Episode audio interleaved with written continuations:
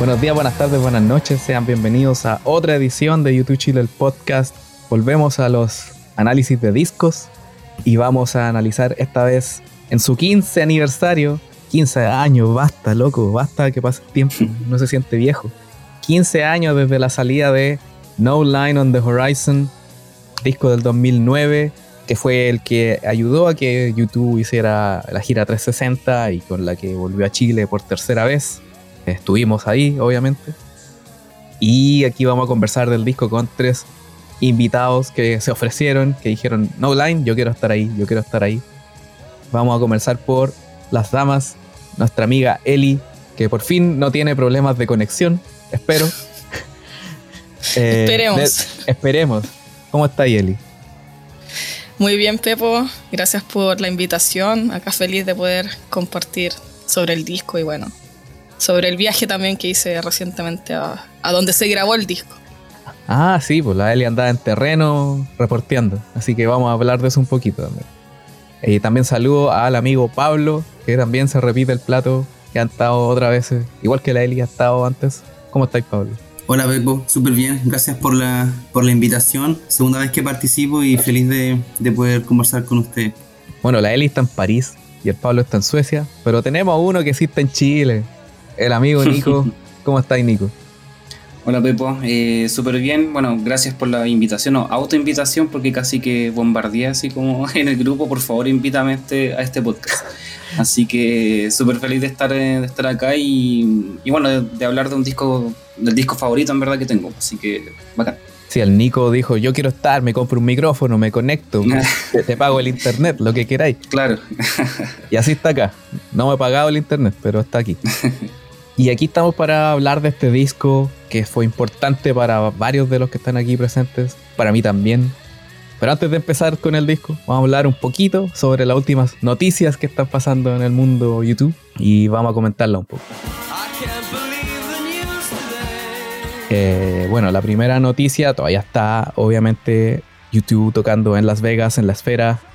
Los cuatro tuvimos la suerte de poder ir eh, la Eli y Pablo, de hecho, estuvieron ahí en, el mismo, en los mismos shows.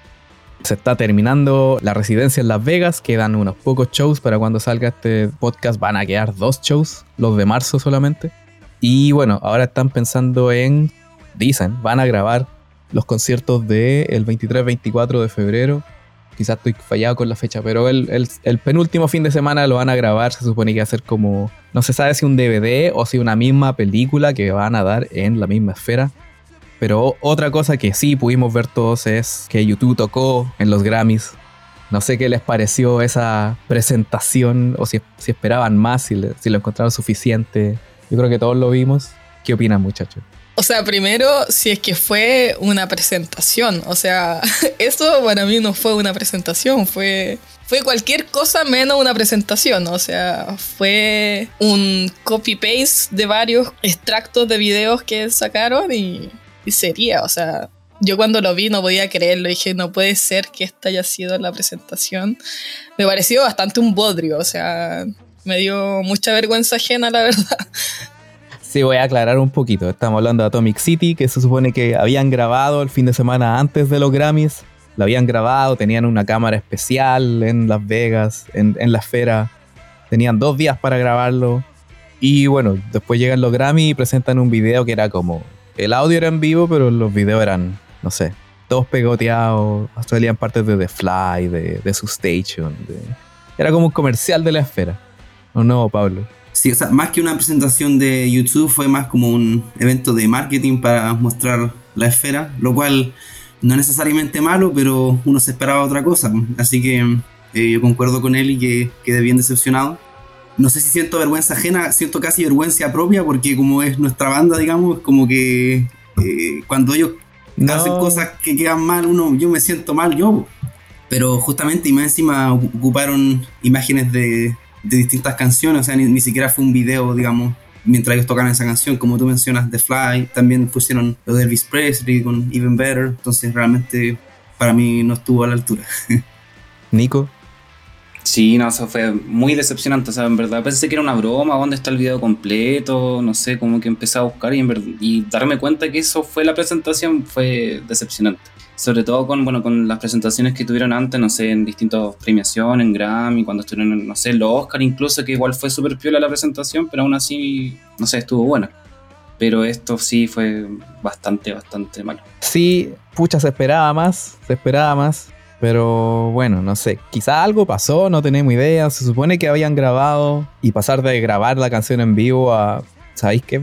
Hagamos una mezcolanza de videos que ya, un collage, no sé, algo de haber Pero nadie se va a dar cuenta.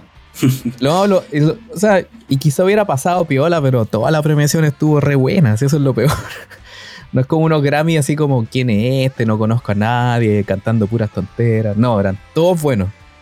Hubo un artista, Travis Scott, que también se presentó, que cantó en vivo, pero que fue horrible. Y eso fue como lo más bajo aparte de YouTube, porque todo el resto, maravilloso. O sea, hace rato no veía unos Grammys tan buenos. Bueno, y presentaron un premio a, Taylor Swift. Oye, Pepo, y no sé si tú sabes cómo fue la reacción de la gente que no está tan metida en el mundo de YouTube como nosotros. Quizás la gente que no cacha mucho lo encontró espectacular, no sé. Sí, o sea, mira, nosotros subimos el video en, en, la red de YouTube Chile. Pueden ir a las redes de YouTube Chile, arroba YouTube Chile, en Twitter, en Instagram, en Blue Sky, que está abierto ahora para todos, en Threads. Y bueno, varias gente decía, pero ¿qué es esto? Y otros decían espectacular maravilloso. Hay de todo. Hay gente que les gusta cualquier cosa y está bien. Y lo encuentran bonito y lindo. Y no sé, quizás nosotros somos más, no sé, más quisquillosos, creo yo, ¿o no? Sí, pero también, o sea, ellos presentaron también un premio. Y hasta eso se veía falso. O sea. O sea, eso estaba ahí, no me equivoco, en la esfera, Lo hicieron en la sí, por eso. Pero bueno, pero ya fue. Han habido mejores presentaciones en los Grammys. Han habido mejores presentaciones en otras premiaciones. Pero da lo mismo ya. Ya fue. Y siguiendo con las noticias de Atomic City, se anunció de que van a sacar un vinilo de Atomic City en vivo en Las Vegas. Capaz que sea el mismo que escuchamos en, los Grammys. Más un remix en, en, vinilo para Record Store Day. Y Record Store Day es en abril. Ya, ya debe haber una nota sobre esto en YouTube Chile para que la puedan revisar. En la página de Record Store Day salen tres opciones para Chile, pero hay una que ya no lo hace y hay dos que sí. Y una que es Sonar Tienda y otra es Needle Vinilos. Entonces ahí pueden quizás los que les interese comprar su edición de Atomic City en vivo en un vinilo, vinilo rojo, que está bastante simpático. ¿Ustedes han comprado alguna vez de esos Record Store Day? Cualquier cosa no tiene para qué ser de YouTube. O sea, muchas bandas se aprovechan de ese día para lanzar vinilos especiales con cosas simpáticas. No sé si alguno de ustedes le hace a los vinilos, ha comprado algo ahí. Eh, yo tengo la, bueno, ya hace poquito completé la colección de, los discos de los álbumes de YouTube. Y este mm, Record Store Day va a ser la primera vez que voy a comprar algo, y va a ser el Atomic City. Así un fan de Atomic City. Lo, estaré esperando. Sí, no, sí me gustó. me gustó la canción, me gusta. Así que no, el pucha el mundo de los vinilos es súper rico, o sea, es caro, es súper caro. No, no sacó ni la cuenta de cuánto me gasté en todos los discos, pero, pero es rico escuchar la música como que uno lo redescubre. Hay algunos sonidos que de repente no se escuchan en, en, en el streaming, pero no, es súper rico por ejemplo, no sé, el primer disco que tuve el de Joshua Tree y escuché Running to Standstill y pues, casi me pongo a llorar. Pues, era impresionante el sonido que tiene. Sí, Atomic City como que, no sé, yo no enganché tanto, pero como que después a cada rato se me repite en la cabeza, a cada rato, es muy raro. Sí. Y de hecho se ha mantenido y se ha mantenido, o sea, no, no le ha ido mal como en la, no sé, en los conteos de Spotify, por ejemplo. No sé si les pasa a ustedes, como que no suena a canción súper memorable, pero aún así como que se, se te queda en la cabeza. No sé ustedes. En mi caso, yo siento que después del concierto en Las Vegas, como que empezó a tener otro significado la canción. Y ahí como que me empezó a gustar mucho más. Y bueno, si no me equivoco, la semana pasada o hace muy poco sacaron un remix con David Guetta, que igual me gustó Caleta. Me gustó mucho, o sea, porque David Guetta es como mi parte no youtubeiana que me gusta de la música. Y fue un buen mix, yo siento, así que bien ahí. Sí, eso están, los pueden escuchar todo en Spotify, busquen Atomic City y salen todos, son como, pero voy a buscarlo al tiro. Yo igual quería decir algo de la canción, si lo digo antes o después de que te tires Dale nomás. No, dale nomás. No, a mí me gusta mucho la canción, sobre todo la, la línea de abajo, encuentro que es potente y mm, tengo fe de que la canción en el futuro reemplace a Elevation o Vertigo en los conciertos. No que, no que se agregue a ellas dos, sino que reemplace a alguna de las dos. Pero bueno, quizás estoy soñando demasiado. Sí, yo creo que ya está soñando demasiado, amigo. No, mira, puta, Atomic City hay como tres o cuatro diferentes versiones aquí en Spotify. Pero no, mira, si Vertigo no reemplazó a Elevation, o sea, como que no la eliminó, tampoco va a hacerlo esta, así que para más las tocan juntas, que es lo peor. O sea, no es malo. O sea, mucha gente alega que Elevation y que no, que fome. Y nada, si a la hora de los kibos están todos saltando. Todos odian al topo hasta que les toca enfrentarlo. Y ahí son todos amigos del topo. Y todos saltan. Así que. No, eso, es verdad. Eso es verdad. Yo en los bootlegs, cuando escucho, me carga, pero cuando estuve ahí en Las Vegas fue de las que más. De las que más José. sí, sí. Ah, bueno, ahí en Atomic Seed si buscan Atomic City David Guetta Remix, sale Atomic City, el que David Guetta Remix y un Extended Remix. Y el Extended Remix dura 6 segundos más que la canción real. No sé, voy a decir, no lo he escuchado entero. Lo escuché como 20 segundos, ahora como... ¿Cacharon que hay una opción para escuchar como los mejores 20 segundos de canciones en Spotify? No tenía idea. No, sí, no, no, sé qué está esa función. Están sacando esa función para, toda esta generación TikTok que no puede eh, no puede tener más de 15 segundos de contenido en su cabeza. Están sacando eso. Bueno, creo que una, una de las reglas de la música pop es que una intro no puede ser como más de 8 segundos porque si no la gente no, no, va a escuchar la canción. Claro, no, o sea, si nos vamos por ese lado. Mira, Atomic City dura 3.30, que es como un promedio de canción rock pop como cortita. El primer coro siempre sale antes del primer minuto. Como que siempre hay ciertas reglas, como los versos, el coro, verso, coro, puente, coro de nuevo hasta terminar. Eso es como lo más sencillo. Entonces, esto sigue esa técnica. Y eso, no, hay, muchas noticias pasando. Estamos esperando que se acabe la, la residencia y que vuelvan al estudio y que y saber de Larry, que vuelvan a sacar un disco.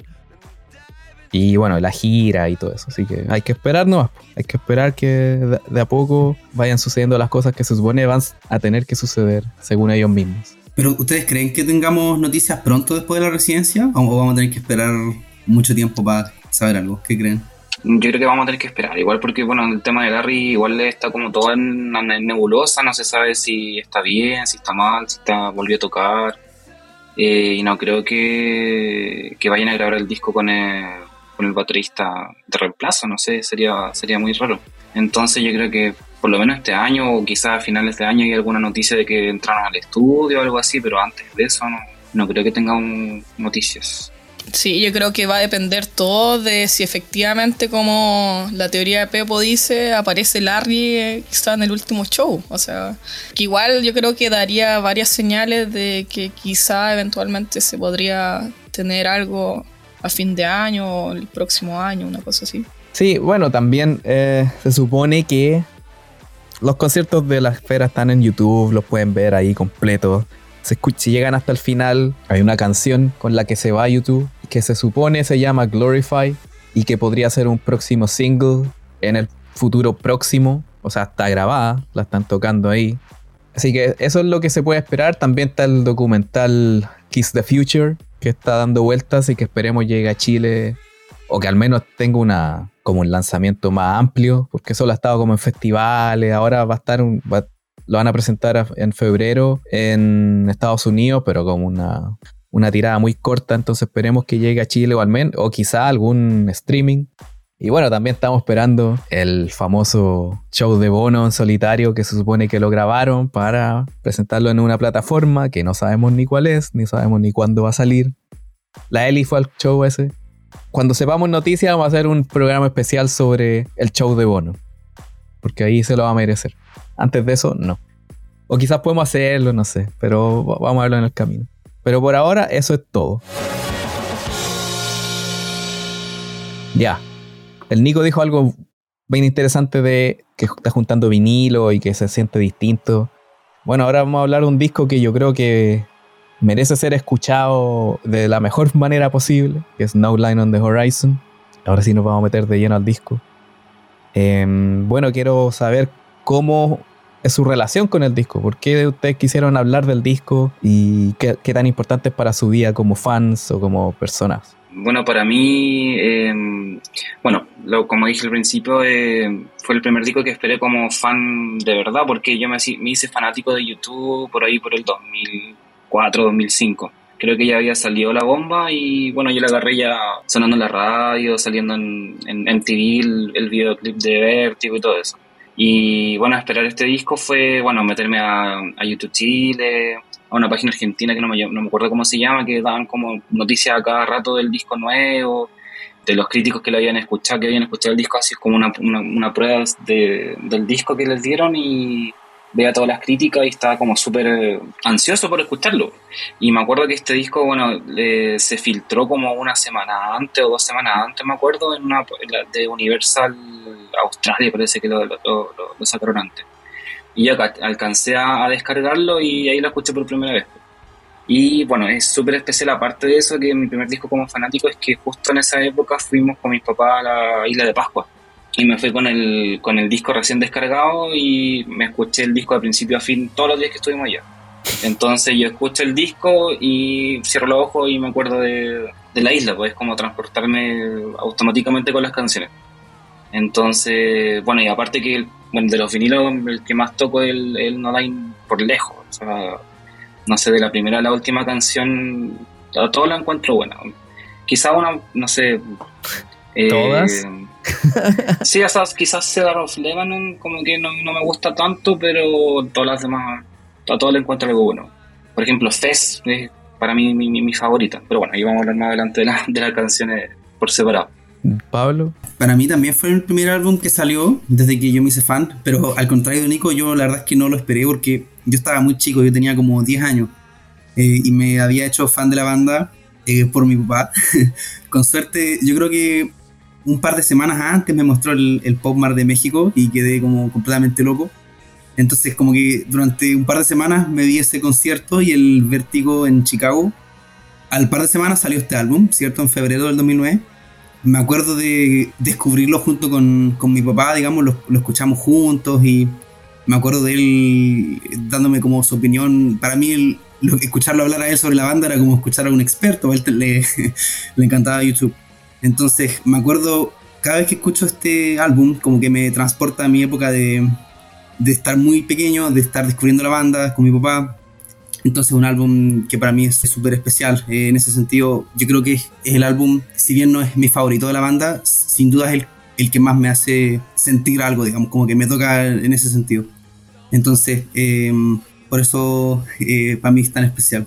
Eli. Bueno, yo para mí, a diferencia de los chiquillos, eh, este ya era el tercer álbum con el que ya era fan. O sea, yo me hice fan con All That You Can Leave Behind. Aunque ya tenía nociones de YouTube con pop, y para mí fue igual, me llegó este disco en un momento bastante particular, porque bueno, yo estaba en la universidad y creo que en este podcast, cuando hablamos de la bomba, yo mencioné que cuando escribí mi tesis universitaria ocupé mucho YouTube y como las canciones de YouTube para poder hablar de eso, o sea, hablar de lo que es como una perspectiva filosófica del tiempo. Y, Vayan a escuchar eh, este el capítulo disco, de la Eli, que es eh, el segundo que hicimos de, eh, la bomba de How to Dismantle an Atomic Bomb. Uno solo con la Ellie, porque en el primero ella se le cayó el. No, estaba en el aeropuerto y sonaba todo mal. Así que hicimos uno con ella solamente y, y estuvo entretenido.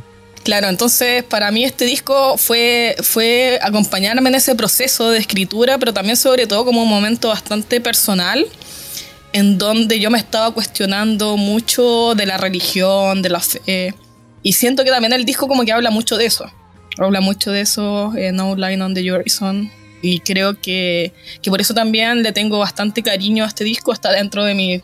Yo diría, no es mi favorito, pero está dentro de los primeros cinco. Así que por eso también quería, quería comentarlo. Sí, bueno, también este era mi cuarto disco. Eh, el tercero que ya estaba esperando, era de fan, ya, ya había ido todo en YouTube Chile al, al Vertigo Tour. O sea, ya, ya había ya había historia, o sea, no, no, era como un fan nuevo tampoco. Y me acuerdo de que había expectación, porque hubo mucho tiempo de espera, o sea, fue en ese tiempo, era la separación entre How to Dismantle Anatomic Bomb y el No Line fue la espera más larga entre discos en la historia. un récord que ya rompieron como tres veces después. Ahora estamos en el récord, se, se superó, ¿cuándo fue? Creo que fue como en enero o en diciembre, ya no me acuerdo, ya se pasó hace rato, o sea, pero independiente de eso. Es, es, muy raro porque siempre, desde el comienzo yo supe, entendí de que este disco no era para todos, que no era para todos los fans, que quizás no iba a ser como el gran éxito de la historia, pero que iba a perdurar en el tiempo y que fue como el primer disco que sentí que era como, esto es como un disco adulto. No es el All That You Can Leave Behind ni el Auto Anatomic Bomb, que tienen buenas canciones, tienen buen, eh, tienen buen flow, podríamos decir que no tienen tanto concepto como otros, este era más concepto que canciones y que no sonaba música sencilla. Pues, All That You Can Leave Behind, el How to Bomb. Podía escuchar la canción que sea y, y a estar feliz. Lo, lo voy a escuchar en la radio, lo puedo escuchar en el supermercado, lo voy a escuchar en el, en el ascensor, corriendo. Voy a escuchar una canción y yo, oh, bacán, bacán. Pero el No Line no, pues es más. es denso. Parte denso, en la mitad ya no es tan denso, pero termina denso igual no es fácil de engancharse y es como, como dije, es como un disco adulto, no, no, podéis tener como una mentalidad de, de como, oh, no, escuchemos algo por la diversión. No, no, no, no es como, te exige más. Y eso igual es bueno, no hay muchos discos de YouTube que te exijan más. Claro, hay otros discos que sí te exigen harto y que a la vez te dan harto, como el Actum Baby. Este quizás no da tanto, pero también pues los temas que tratan de tratar aquí eran un poco más, más distintos, distintos a lo, a lo usuales. Partiendo porque Bono ya no escribía como de cosas más tan personales, ni personajes en primera persona, sino que está hablando de, de otras personas. Casi todas las canciones tienen un personaje distinto, que no es ni Bono, ni ninguno de la banda, ni nadie conocido. Son como personajes inventados de un cuento inventado por, por Bono. Por eso me gusta mucho. Como que porque no es tan fácil adentrarle y tenéis como que ponerle atención a todo, en especial a la música que está súper bien hecha. Eh, ya, pues vamos a hablar un poco, vamos a hablar un poco del disco, de la prehistoria del disco. Antes de el 2009, cuando salió el disco, el último disco, como recién hablamos, fue How to Dismantle an Atomic Bomb. Después de eso fue el Vertigo Tour, que fue un éxito, fue a todos lados. Y en la mitad de la, gira, no en la mitad, como para el final, en el intermedio entre Sudamérica y Oceanía, en que, se suponía iba a ser continuo, pero hubo un problema familiar, entonces corrieron la gira. Ahí hicieron unas sesiones con Rick Rubin, en ese intertanto. De esas sesiones no mucho salió, pero sí logramos sacar dos canciones, que era Windows in the Sky y The Saints Are Coming, la canción con Green Day. Esas dos canciones salieron de las sesiones de Rick Rubin.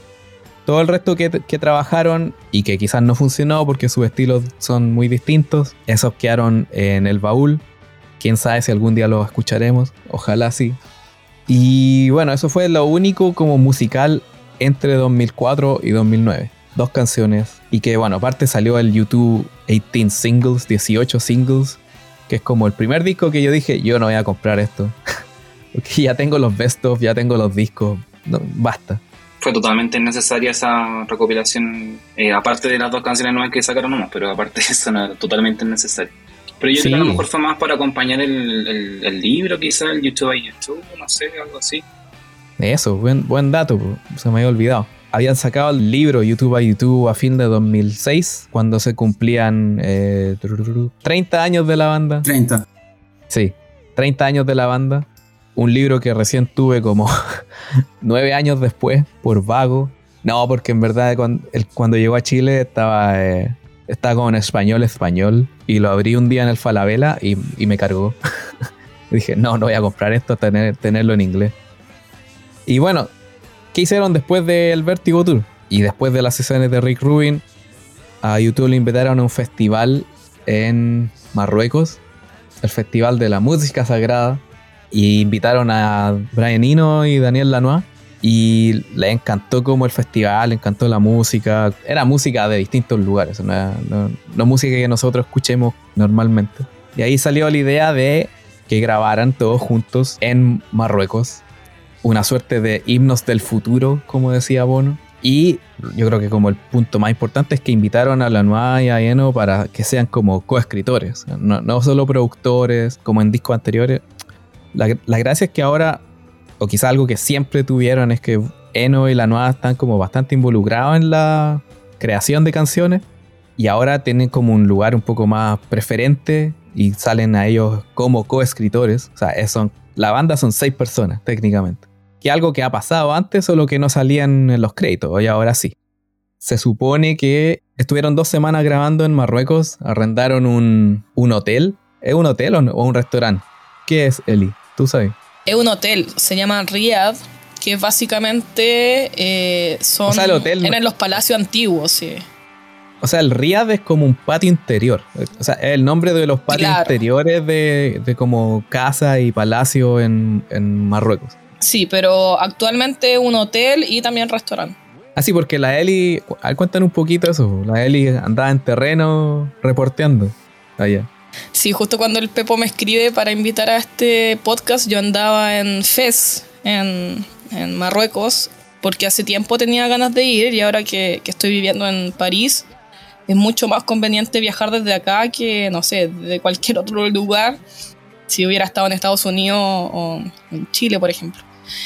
Y una de las cosas que quería hacer era ir al Riyadh, donde se grabó el disco, pero bueno, ahí Pepo ya sabe que no me fue muy bien porque no me dejaron entrar, porque también, o sea, es muy, muy exclusivo y como un hotel de cinco estrellas básicamente no dejaban entrar gente externa al hotel. Pero al menos alcancé ahí a ver un poco también recorrer las calles un poco ahí, creerme un casi como parte del videoclip de Magnificent un poco. Eh, así que No Así que fue entretenida la experiencia. Claro, las sábanas volando, caminando por los callejones sin salida. Sí. Ya es tan estrecho como se ve, ¿o no?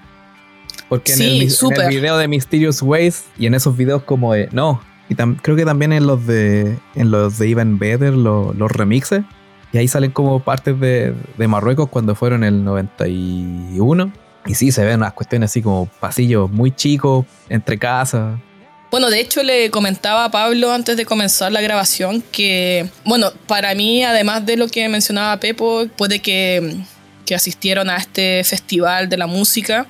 O sea, no es casualidad que hayan decidido grabar ahí el disco, porque Fez es la capital cultural y espiritual de Marruecos. Entonces, tiene mucho significado histórico. Y de hecho, ahí en Fez está la medina más grande del mundo y la más antigua del mundo también.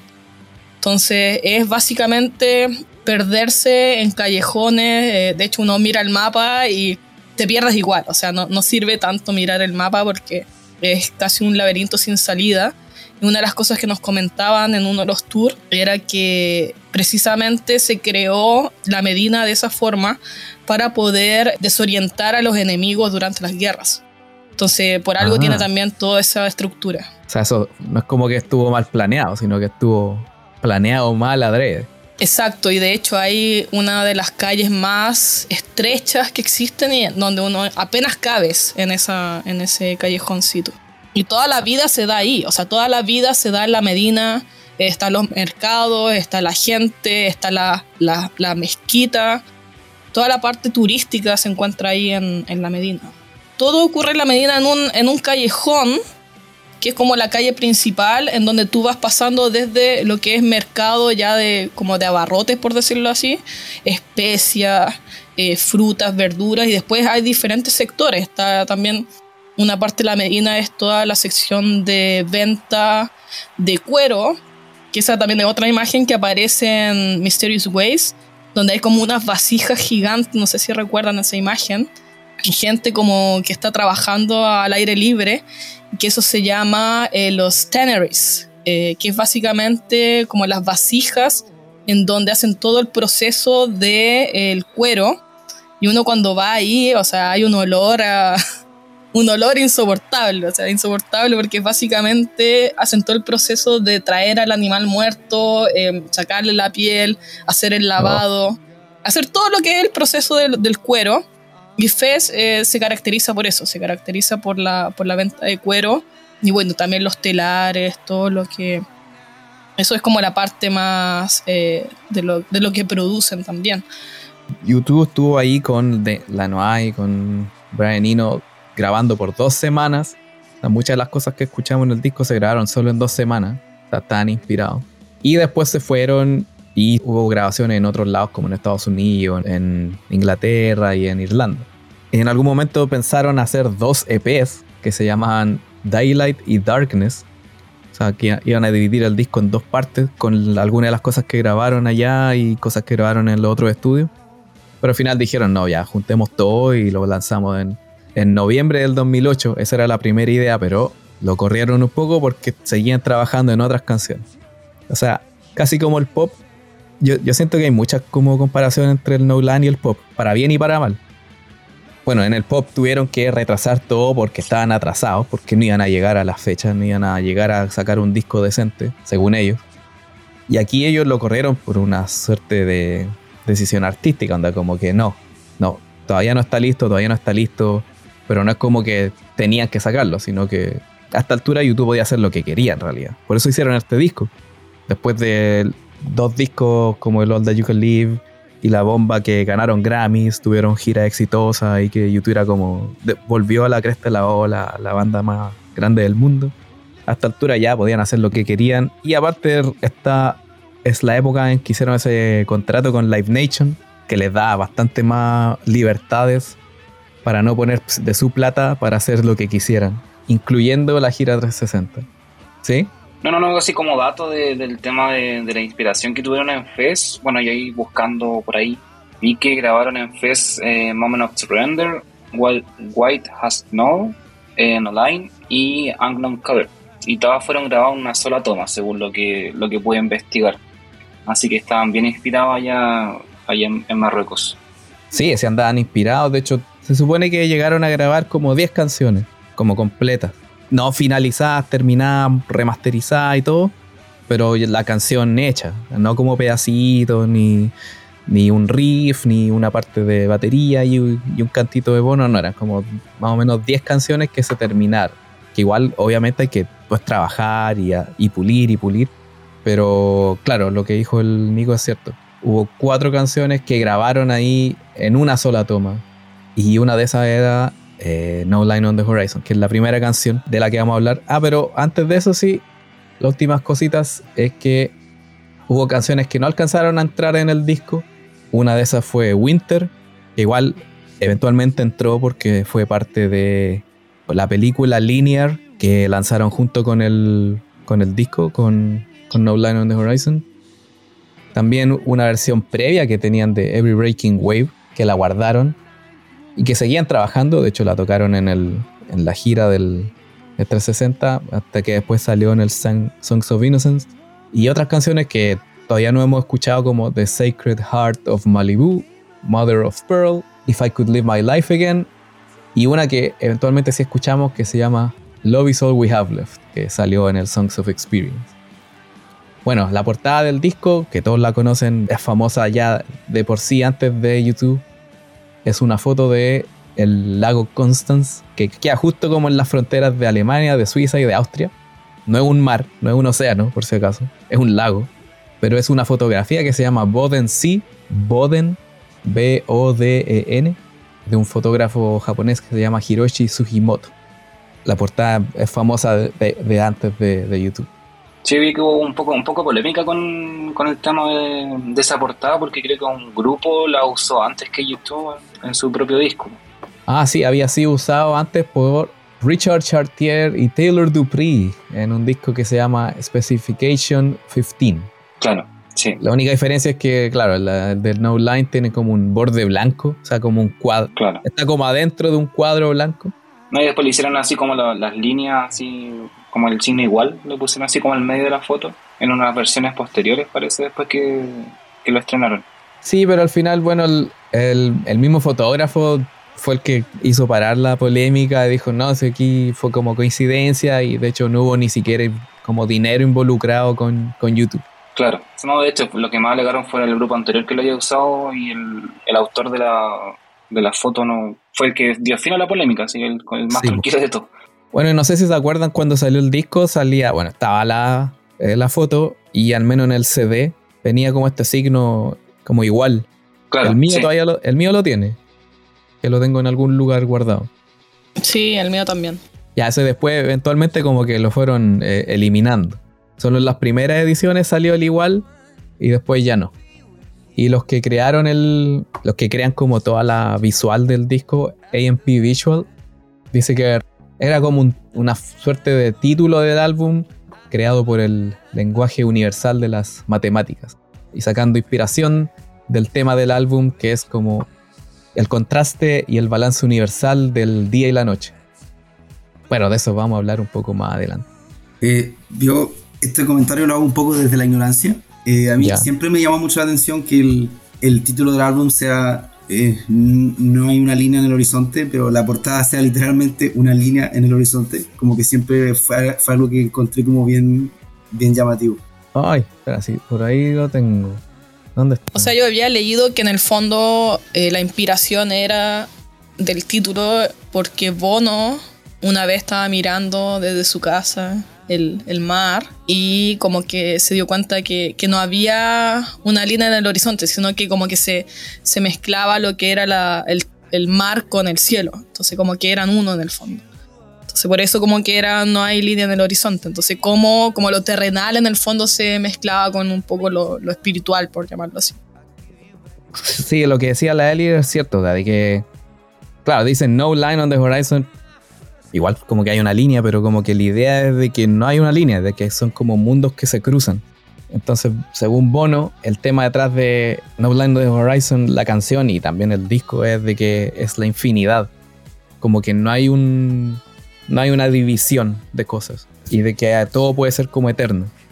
De hecho, por eso como que la idea del cuando invitaron a Brian Eno y Lanois, lo invitaron a hacer un disco de himnos del futuro, de canciones que no es como que resuenen ahora, sino que se mantengan en el tiempo. Y que yo creo que igual como que en parte lo lograron porque con el tiempo va mejorando el álbum. No, fue como un canciones que las escucháis en el momento y eran un éxito y después desaparecieron, no. Quizás estas canciones no son como un gran éxito, pero con el tiempo uno les toma más peso, más sentido, les toma más cariño.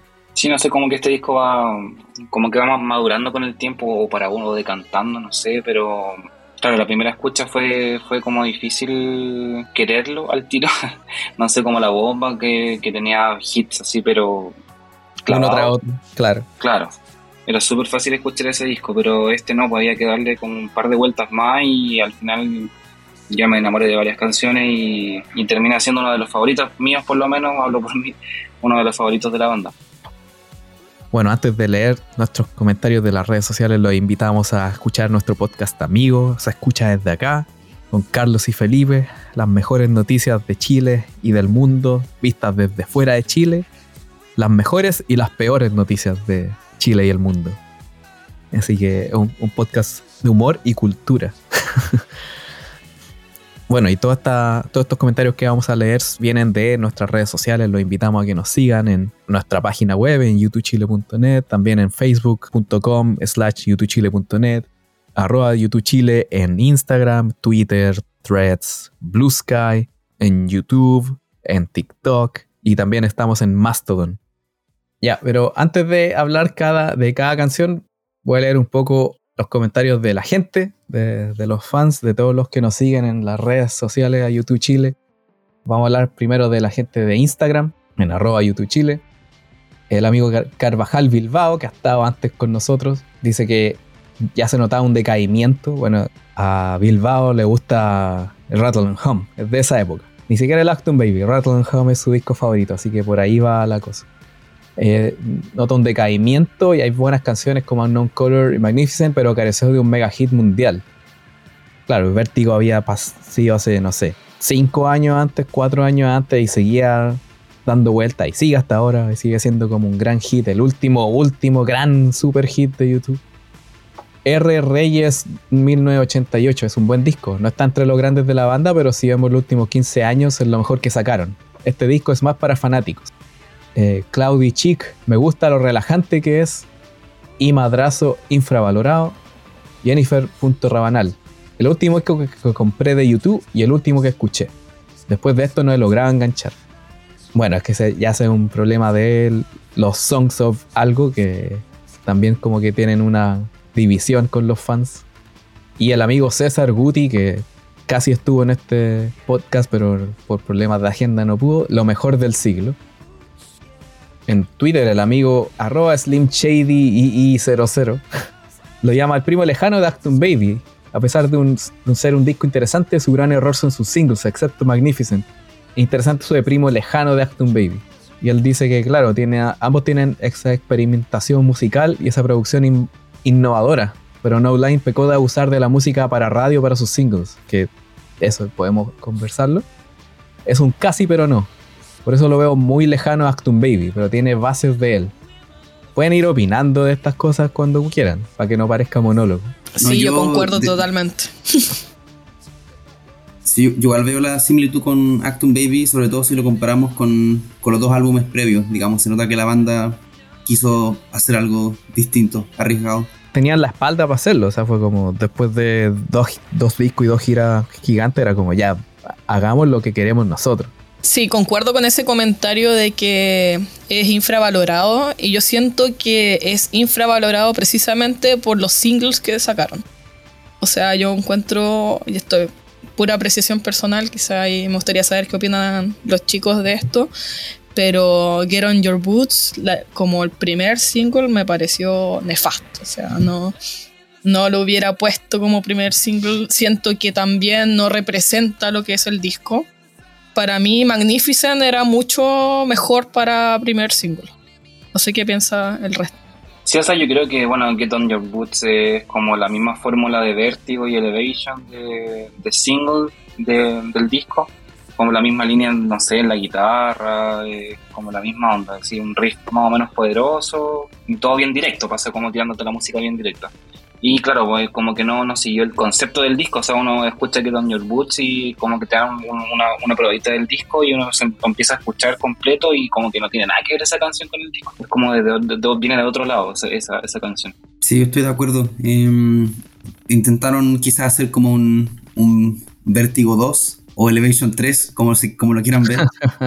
Em, de hecho, bueno, yo creo que por, eso quizás igual también la tocaron durante toda la gira. Fue una de las canciones del álbum que, que sobrevivió todo el largo tour del 360.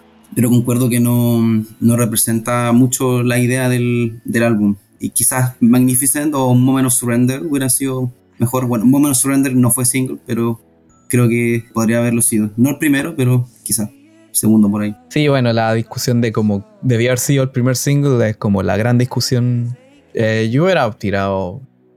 No sé, es que era difícil porque más o menos su render es muy larga para la radio, porque son seis minutos. También está Magnificent, que es buena, pero también suena mucho a YouTube. Entonces, Get Out Your Boots sentí que era como el. casi como el The Fly de, de, de, de No Line. Como una canción como que te rompe el esquema muy distinta y quizás por ese lado la, tiraron. Fue como ya mostremos algo que sea nada que ver y que te haga cuestionarte todo. El problema es que fue mucho cuestionamiento, o al menos, no sé, pues no tenía que ver, como dijo Nico, no tenía que ver con el resto del álbum. Ya, pero eso lo vamos a hablar en su momento. En Facebook, en facebook.com slash youtubechile.net, eh, preguntamos las opiniones sobre este disco. Don Wenceslao Cid Castro dice: Un trabajo que, como su Europa, ha ido creciendo con los años Sabemos que hubo un giro importante y una remezcla casi completa poco antes del lanzamiento para que sonase más a YouTube y menos a Brian Eno, cosa que provocó cierta enemistad entre el productor y el grupo. Algo había escuchado de eso, pero no sé qué tan cierto sea eso, pero bueno, lo, lo que haya pasado ya pasó porque siguen siendo amigos y para estos shows de, Las Vegas, Brian Eno fue también consultor del show y bueno, el escenario está inspirado en una tornamesa de Brian Eno, así que mala onda no hay. Eh, eso provoca que el álbum sufra de cierto altibajo, a pesar de eso me parece su mejor disco desde All That You Can Leave Behind. Sebas Camaraza, las tres primeras canciones son colosales, el resto para olvidar. Giovanni OG, a mí la verdad me encantó en su momento Magnificent, no dejaba de escucharlo. Carlos Rivera, el último gran disco del rock and roll. Y Sebastián Andrés Morales, un disco absolutamente conceptual, el cual infravaloré al momento de su lanzamiento. Eso sí, rayé con Magnificent en su momento durante el 2009. Y el resto de las canciones las fui apreciando durante la gira 360 y cuando ya conseguí tener el 360 Tour en Rose Bowl, unos tres años después de haber sido lanzado el DVD. Y finalmente en el grupo de Facebook, es como un foro donde todos pueden ir a postear y comentar lo que sea, mientras tenga que ver con YouTube, obviamente. Eh, nuestra amiga Carol, que ya estaba en el podcast antes, dice que es uno de esos discos para escuchar con audífonos, lleno de letras maravillosas y ambientes sonoros que no son de oreja fácil. Deberían hacer más música así, irse en la volada que quieran y no buscar el single comercial, porque ya tienen su público y la música de ahora es tan distinta que para qué buscar calzar en eso.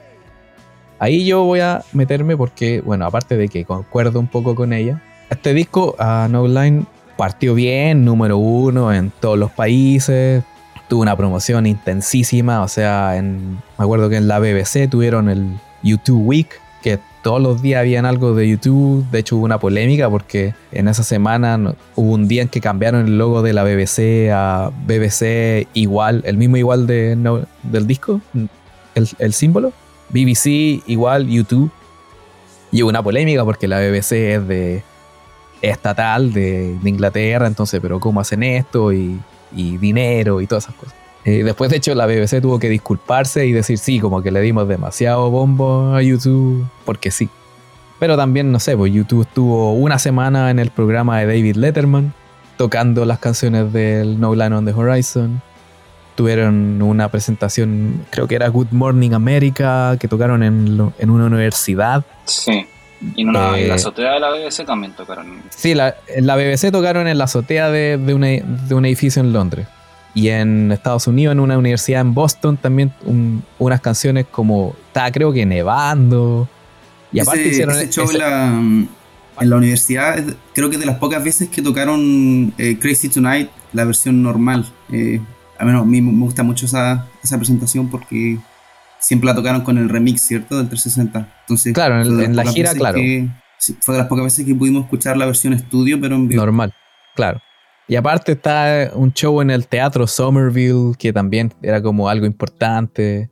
O sea, como que fue relevante, tocaron canciones del No Line, tocaron, no sé, como cuatro canciones. Están los videos en YouTube, salieron en los singles. O sea, hubo como harta promoción, más del, más de la que uno esperaba, porque ni siquiera para, creo que ni para el How to Dismantle hubo tanto. Para el How to Dismantle fueron a, a Saturday Night Live, hicieron lo del camión en Brooklyn y radio y cosas así. Pero este como que fue, se sentía como mucho más, era más, más bombo al No Line on the Horizon. Eh, para, para mezclar con lo que dijo la Carol de que no buscar el single comercial porque ya tienen su público el problema de este disco, siento yo, de que salió en un momento en que justo había como un cambio en la manera de venderse este disco. O sea, pero cuando salió No Line, eh, la venta de discos ya estaban bajando. Mucho. O sea, la piratería está acuática.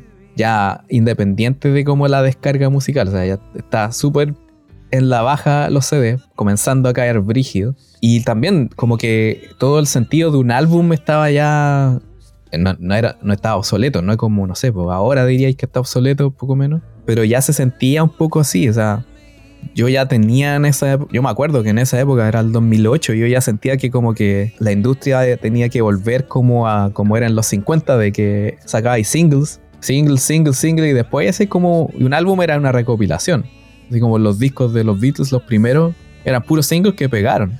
Entonces para allá iba todo, y toda la venta de discos en general iba bajando.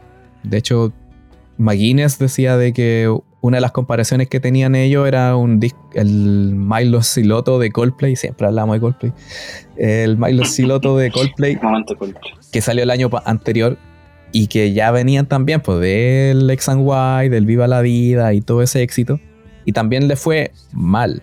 O sea, vendió harto, pero no tanto como lo otro. Y es porque toda la industria venía para abajo. Sí, pues recuerdo que esos años el tema de descargar la música ahí en internet era, pero todos lo hacíamos, yo creo. O sea, todos descargábamos las películas, los DVD, estaba Torrent. Bueno, Ares eh, fue a, eh, mucho antes. Anterior a eso, sí, fue antes. Pero claro, ahí había de todo. Había páginas por todos lados para descargar MP3 y todo. Y después, bueno, después llegó el tema de, los servicios de streaming que frenó un poco el tema de la descarga pirata, yo creo yo. Pues ahora ya como que uno no descarga música, sino que paga ahí el Ya no para el tener, disco. Claro. Ya, ya no existe Claro, tampoco no, no se compra el disco. O sea, a uno muy, muy, muy fanático como yo que me compro los vinilos, es como sería como lo único que está reviviendo un poco el tema de, de la compra de discos, es el, el fanatismo y el coleccionismo, ¿no? Pero ya no es una costumbre que, que se haga ahora de, de comprar discos, de ir a, no sé, bueno, la feria del disco, que ya, ya no existe.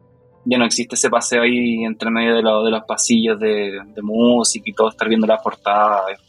Ya se fue hace mucho tiempo. Era, era justo una época de cambio. Como un, como un intermedio de como, no sé, cuatro, cinco años, seis podríais decir, en que ta- todo estaba distinto. También lo dijimos para el, el podcast del Songs of Innocence, que lo tiraron gratis y bueno, ya sabemos de la polémica y todo eso. Pero eso ya está un poco más adelantado, incluso más adelantado de lo que debió haber sido. O sea, ahora, ahora igual. La- bien. el, el artista saca el disco y te llega a ti.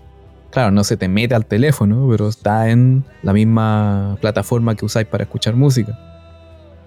Era como una época muy como intermedia, siento yo. O al menos como el comienzo del fin del CD. Entonces por eso ya está, ya empezaron a bajar como la. O sea, la venta no fue tanto. O sea, igual fue harto, vendió caleta. No tengo el total, pero no sé, en Estados Unidos, claro, un, mi- un millón doscientos mil no es mucho. Pero así, era, así eran las ventas en la época. Voy a volver a los últimos comentarios. Agustín Lomo, en el grupo de Facebook. Uno de los discos en donde más experimentaron a la altura de su grande obra. Hay creatividad a tope y hay mística de sobra en este disco. Quizás boicoteado por la misma banda en su afán de hacer música que les guste a todo el mundo y elegir singles como Get On Your Boots, ya que lo hablamos y lo vamos a hablar más.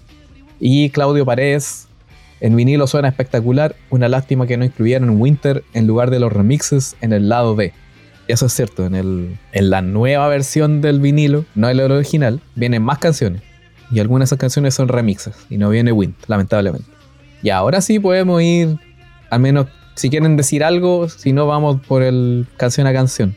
No, que como Nico mencionó lo de Feria del Disco, yo creo que este debe haber sido uno de los últimos discos que me compré en Feria del Disco.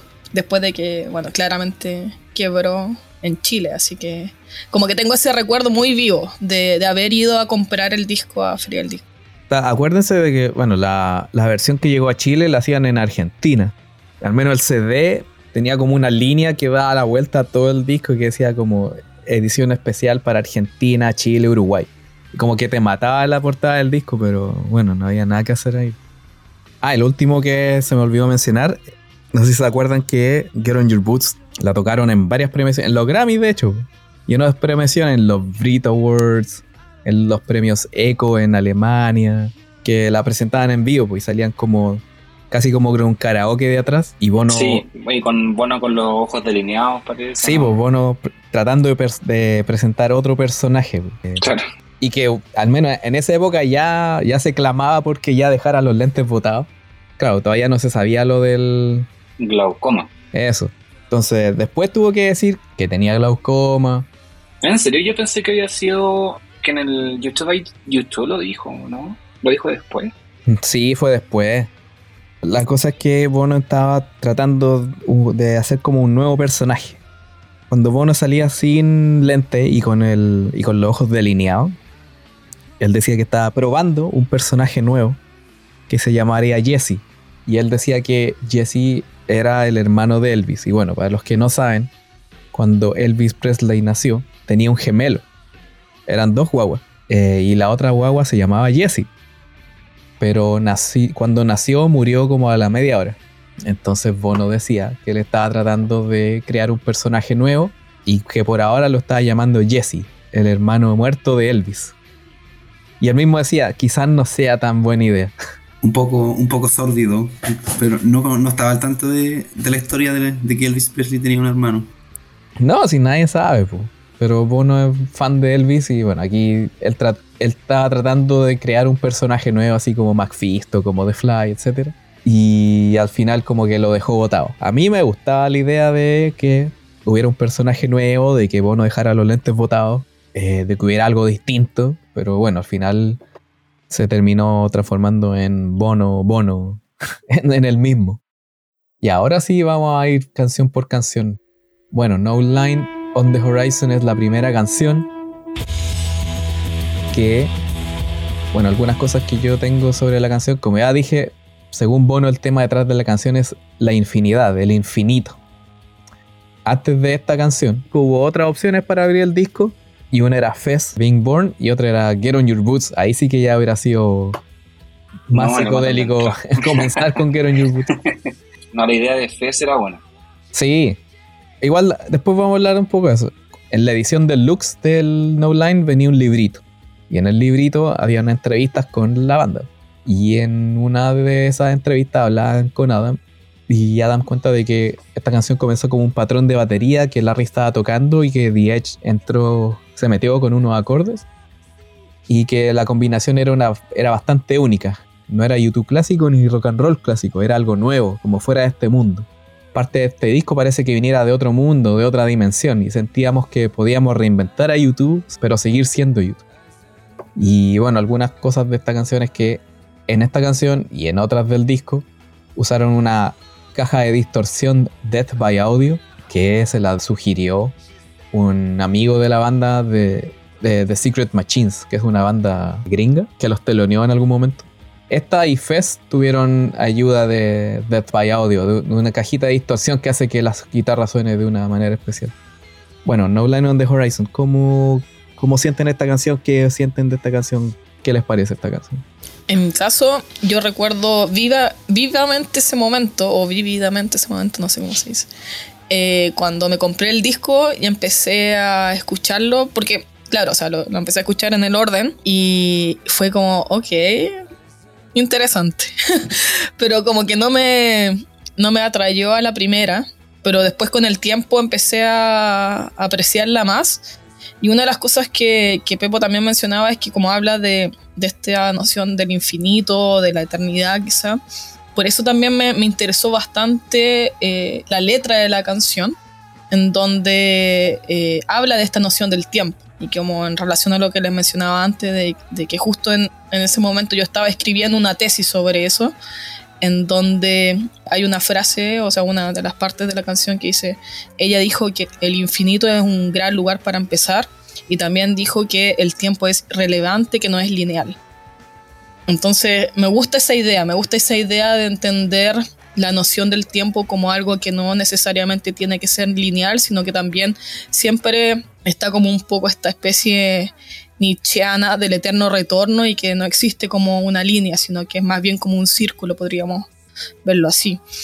Y lo otro que también me gusta de esta canción es que, no sé si se recuerdan ustedes, pero hay una segunda versión de esta canción, que es No Land on the Horizon 2. Sí, la verdad. Y sí. que de hecho Pepo lo, lo, comentó ahí en el, en el grupo de YouTube Chile, que en Spotify está la letra esa en vez de la, de la, de la original. Claro, en Spotify. Y que yo encuentro que es mucho más experimental, o sea, mucho más experimental y que te, incluso la letra es muy distinta y te lleva como hacia otros lados también.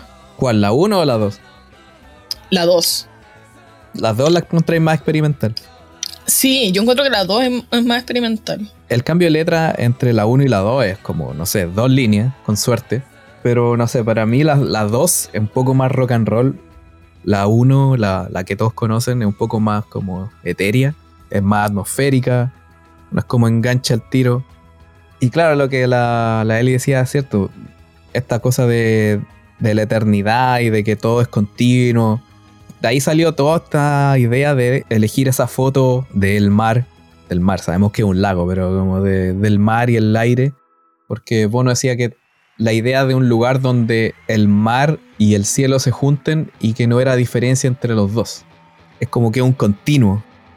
Claro, uno cree que es la línea del horizonte y es como una división, pero en verdad no, es como de uno nace el otro. No hay como un fin. A mí, por lo menos, bueno, la canción también me costó un poco digerirla cuando la escuché por primera vez, porque bueno, yo estaba súper ansioso, yo, bueno, yo soy ansioso de, de hecho, cuando, no sé, cuando estaba esperando el disco lo único que quería, que, que quería era que saliera y cuando se filtró yo lo descargué al tiro. Y la primera escucha, claro, la primera canción de No Line, yo estaba esperando llegar a un Non Color porque um, habían hablado del solo de la canción. Entonces, como que No Line pasó así como un poco colada y no, no, no, no le tomé mucha atención. Pero ya después, bueno, en el viaje que les conté, que es que, que fui a, a, la isla y la empecé a escuchar y como que te transporta, eh, ese, esa música como atmosférica y que te envuelve, es bien, bien especial en esta canción. Lo que sí, o sea, como a modo opinión también personal, que no me gustó tanto su versión en vivo, yo creo que en el disco como que se aprecia más que, que, la, que la versión que tocaron en Rose Bowl, por ejemplo. Que es algo contrario con YouTube, que uno, YouTube siempre mejora las canciones en vivo a su versión en estudio, pero en este caso, para mí, eh, No Line en el disco es tremendamente superior. Pablo. Eh, bueno, como yo les comenté, eh, yo era muy niño cuando escuché este álbum por, por, primera vez, entonces hay muchas canciones que tuve que como que madurar más como de, de mi vida como persona para recién empezar a empatizar con esas canciones o entenderlas. Por ejemplo, esta es una de ellas. Me, yo creo que esta canción me tomó, no sé, 5 o 6 años para recién eh, entenderla y para recién que me llegue, digamos. Y eh, justamente encuentro que refleja súper bien la idea que el álbum, o sea, por algo es el nombre del, del, álbum, ¿cierto? Refleja muy bien la idea del infinito, de que el tiempo es irrelevante. Y encuentro que es una buena canción para abrir el álbum. A mí me hubiera gustado que la abriera otra canción, de la, de la cual hablemos, hablaremos después. Pero encuentro que esta igual es una buena canción. No, no, era, no es tan arriesgada como la otra. Quizás abrir con la otra hubiera sido muy arriesgado. pero me parece que fue una, una buena decisión porque YouTube siempre elige, o quizás no siempre, pero intentan elegir la primera canción de forma bien estratégica, digamos, como para intentar situarte en lo que va a ser el álbum. Y encuentro que esta lo logra, lo logra muy bien. Así que para mí es muy buena canción, pero que mm, requiere un poco de, tiempo para, para, digerirla. Sí, bueno, y aquí parte el tiro con una... No tanto el comienzo, porque dice I know a girl who's like the sea. Y ahí uno dice, ah, es bueno. No, pero al final dice que I'm a traffic cop, soy un policía de tránsito. En Rue du Marais. Es francés, eso en París. ¿Sí? Es un policía, sí, porque también está relacionado con el con la película o el documental, no sé cómo llamarlo, de Linear. Sí. Que habla sobre la historia de este policía que, que es marroquí francés que se embarca como en este viaje a, a ver a la novia. Ya, hice una búsqueda rápida. Hay un Rue de Marais en Quebec. O sea, hay una calle que se llama así. Pero encontré que en París no hay una calle que se llame Rue de Marais.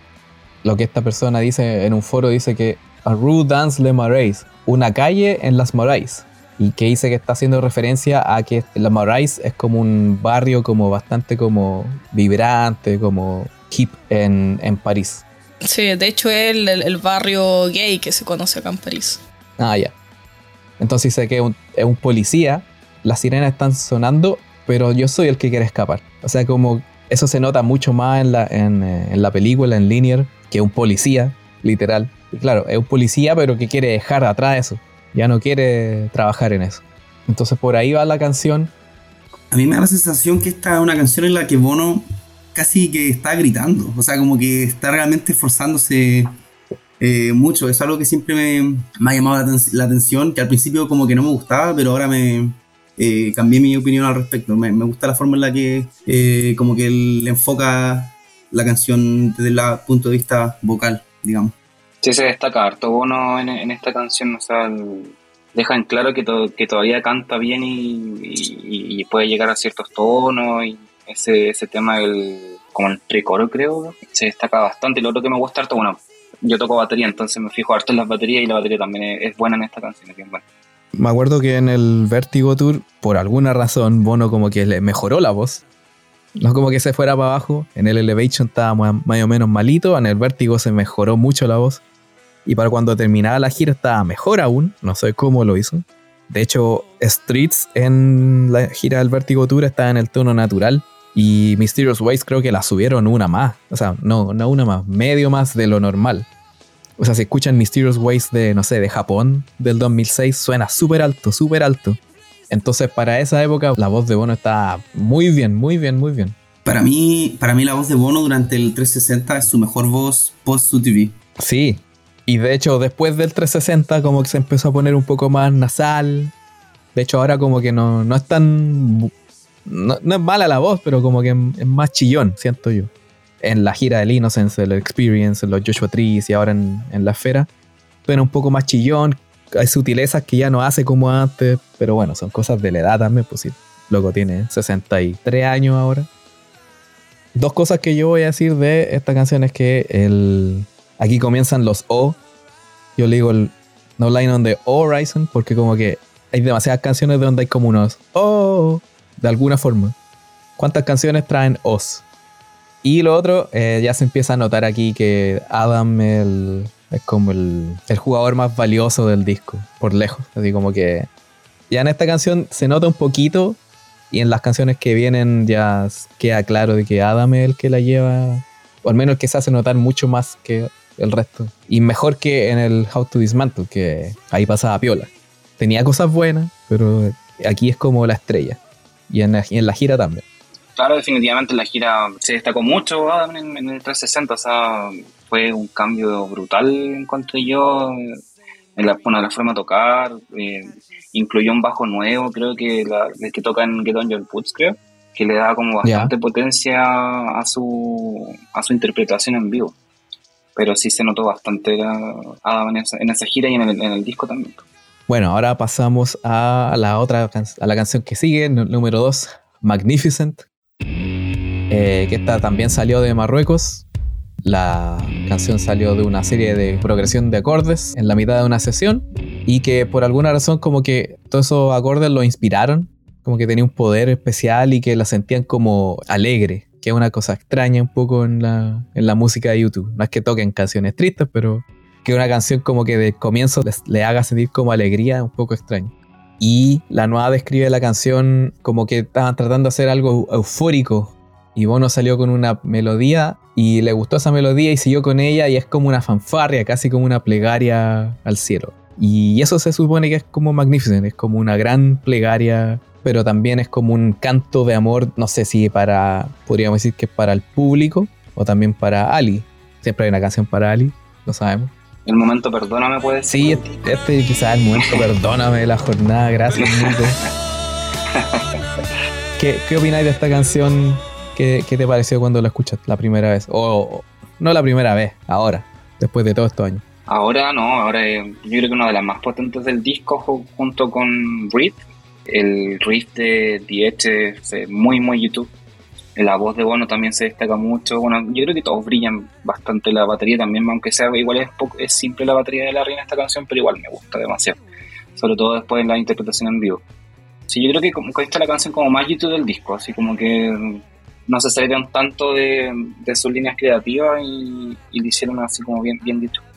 Una de, la, de las favoritas y de las más potentes, como te digo, es, es, es bien buena, muy disfrutable. Eli. Yo tengo que decir que yo con esta canción me pegué mucho tiempo, o sea, mucho tiempo estuve pegada con esta canción. Me encantaba, o sea, me encantaba y sobre todo en esa época. Y claro, después uno va cambiando, va, volviendo a, otras canciones, pero ahora que la volví a escuchar y ahora que estuve en FES, o sea, volvió a tener ese significado así muy potente.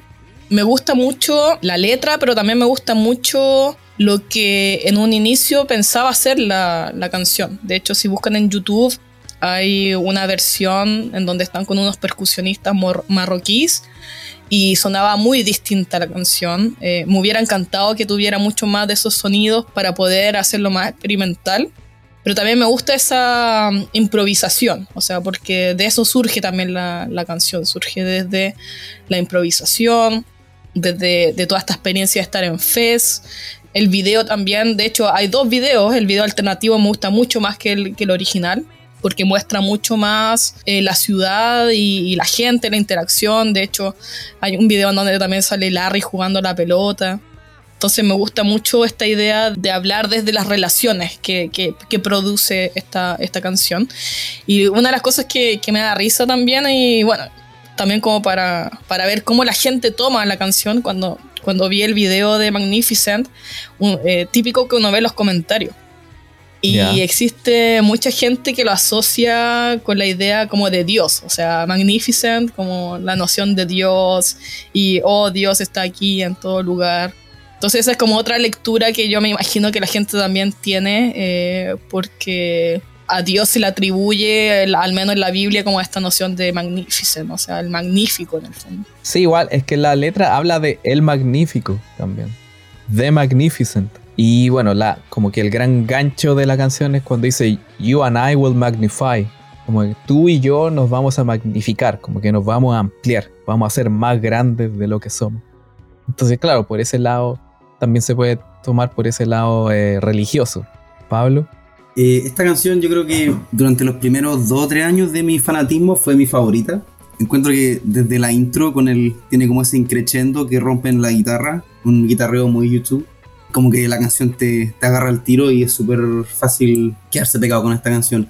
Eh, la verdad es que a mí me gusta mucho y le recomiendo a la gente que escuche algunas versiones en vivo que encuentro que son eh, fenomenales. Una es la de la, la, tercera noche del 360 Tour en Milán.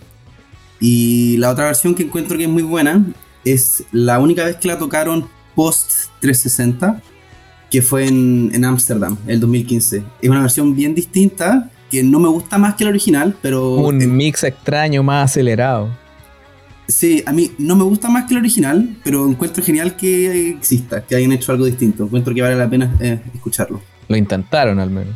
Claro, o sea, yo creo que esta es de las pocas canciones que al menos apareció una vez más cuando después de que se terminara esa gira. De hecho, es como la única que ha salido después de la gira, lamentablemente. O sea, no tan así. Porque igual hay un, un breve extracto de Moment of Surrender en Las Vegas. Ah, sí. Sí, es como un, pero un mínimo, mínimo. O sea, un pequeño snippet en Streets. Claro, en, el, en la Exacto, antes. Streets y. No, entre Vertigo y Streets. Es un pedacito de Moment of Surrender muy pequeño. Pero es puro, es solo bono aquí. Al menos estaban tocando los cuatro cuando la tocaron en el Innocence en Amsterdam. Bueno, si quieren, pasemos a la que viene. Moment of Surrender. Que es básicamente, según todos, quizás ustedes también, como la gran canción del disco. El gran himno, el, esos himnos del futuro que quería hacer Bono, lo que le vendió a, Eno y la nueva. Aquí está uno, eso.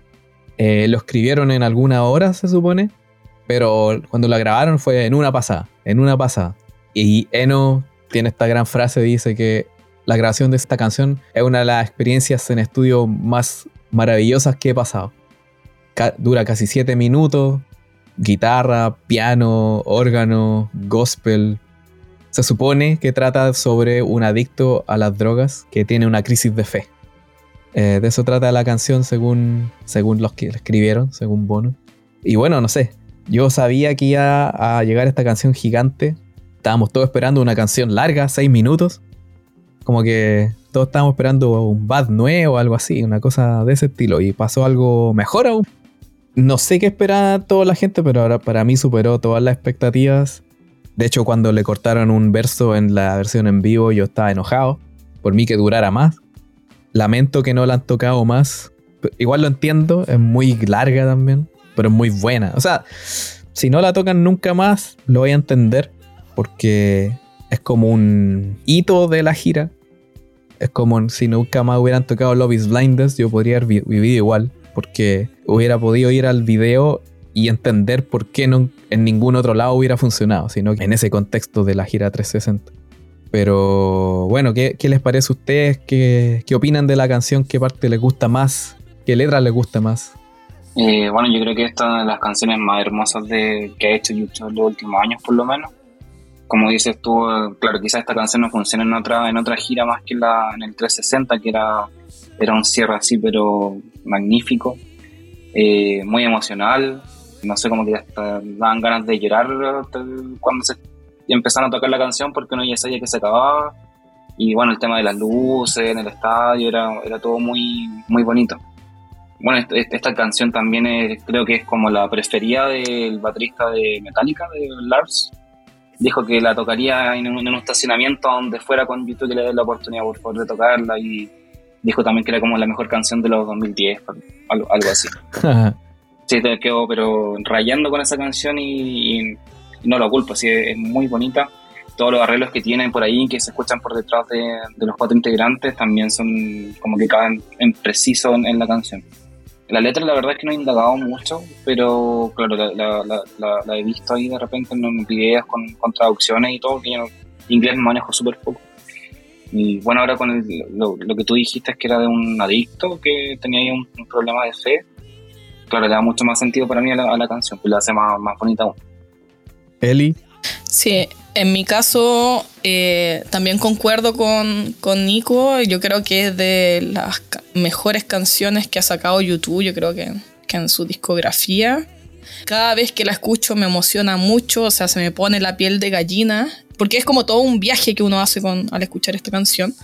Y también yo siento que representa bien lo que es esta idea del disco como uno de los discos más espirituales, según yo, de, de YouTube. O sea, es un himno, o sea, es un himno eh, refiere, si bien se dice que, que, que, es como la historia de un drogadicto que pasa por una crisis de fe, yo también lo, lo ligo mucho a, a, esta noción de los salmos, que, que Bono siempre como que habla un poco de eso, de, de cómo él lee los salmos y se inspira también en los salmos porque yo siento que esta canción representa bien esta noción como de rendirse, de arrodillarse, de sentirse ínfimo, pero también como al mismo tiempo de volver a ser humano un poco. Que los salmos, al menos en la Biblia, se, se muestra bastante bien eso con la figura de, David, por ejemplo, el rey David que después de, del pecado que comete como que viene a ser como aislado de, de, su cargo, de su rol, pero, pero claro, después viene como un poco el arrepentimiento. Entonces siento que una canción poderosísima, o sea, me, me, gusta mucho y por eso también cuando la escuché ahora en la esfera, al menos un poquitito, fue muy emocionante porque hizo como una transición perfecta en, entre lo que fue pasar a Streets después de, de, ese pequeño snippet que habla Bono ahí en ese, en ese momento. Y bueno, y también en, en la gira 360 también, o sea, tremenda canción, tremenda canción. Tengo muy, muy buenos recuerdos también de, de cuando la tocaron en, en Santiago. Bueno, si quieren saber un poco más sobre qué puede significar esa transición, vayan a escuchar el podcast pasado, Los Secretos de la Esfera, donde hablamos de por qué el show de YouTube en Las Vegas es así y por qué no es de otra forma. Y en una parte hablamos de Moment of Surrender y del paso a Streets. Pablo. Estoy de acuerdo que es la canción eh, para mí mejor lograda, la mejor canción de, del álbum. Y encuentro que um, continúa muchos temas que ya fueron planteados en No Line on the Horizon. Cuando, por ejemplo, en esa canción decía que el tiempo no es lineal, que el tiempo es irrelevante en esta canción Moment of Surrender como que se plantean muchos temas en los cuales el como que el hablante lírico contrapone su experiencia del mundo y luego con la dirección contraria, el mundo experimentándome a mí. Por ejemplo, cuando habla de que jugaba con el fuego hasta que el fuego jugó conmigo, eh, como que esto no se trata de si yo creo en el amor, se trata de si el amor cree en mí.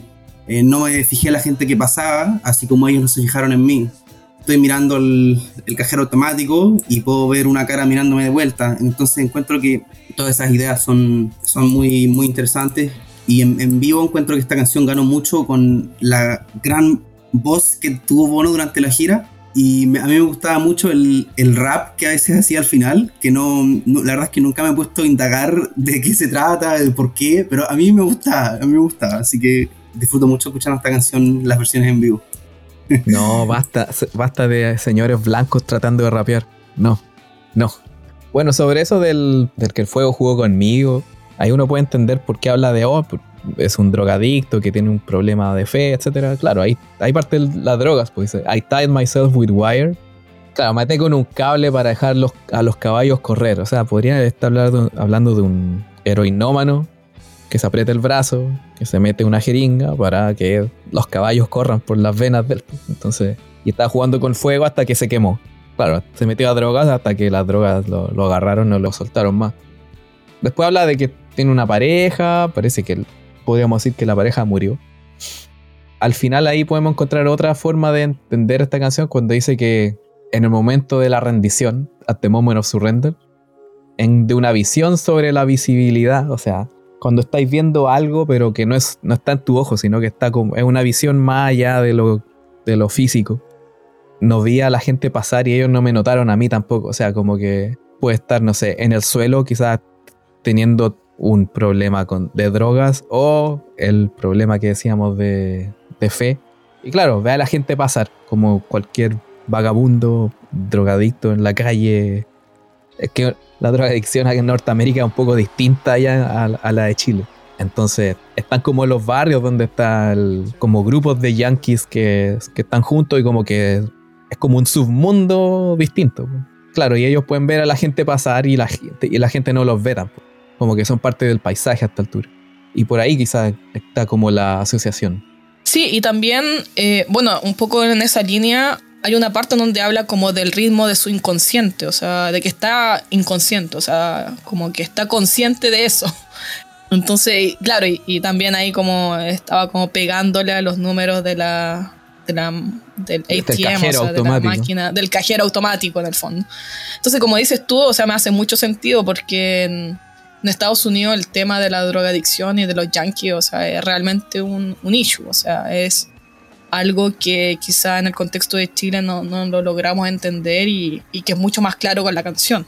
Claro, supongo que acá en, Vancouver, donde vivo yo, hay como todo un sector donde hay pura gente que, bueno, algunos viven en la calle, pero en general la mayoría solo simplemente están son como adictos a algo. O sea, hay un problema de los opioides que, que es como no famoso, pero es como.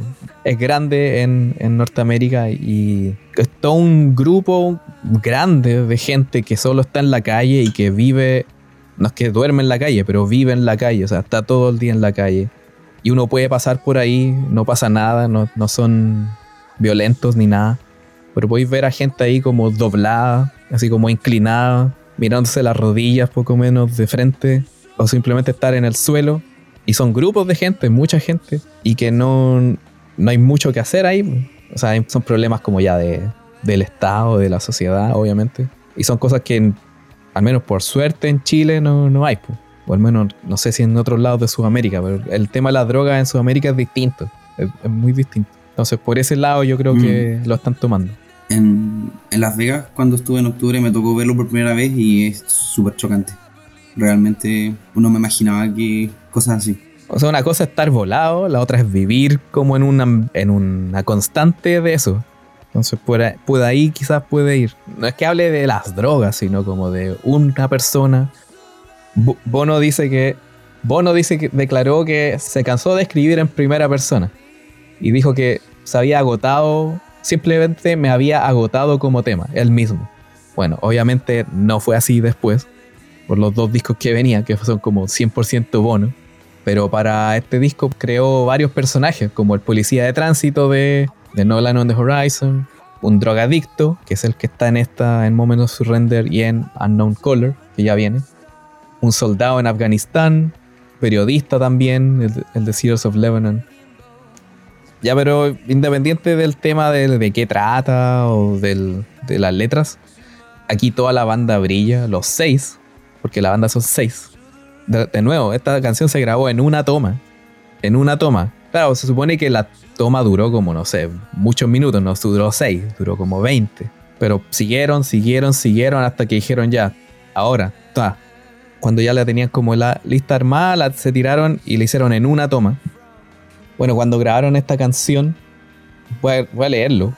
Tras finalizar la grabación, todos los que estaban presentes en el estudio, incluido el personal de la producción y los visitantes, quedaron completamente en silencio. Y Eno sugirió que habían tenido una aventura emocional de algún tipo. Claro, porque la grabaron en una sola toma y fue como eh, un crescendo emocional, como dice él mismo. Pero se nota aquí que, que están en vivo, que están todos tocando juntos, Obviamente después le pusieron más cosas en postproducción. Pero el que destaca más es Adam. De hecho, cada vez que escucho la canción, todo lo que yo tarareo es el, el bajo. No sé, ¿qué les parece a ustedes como musicalmente la canción?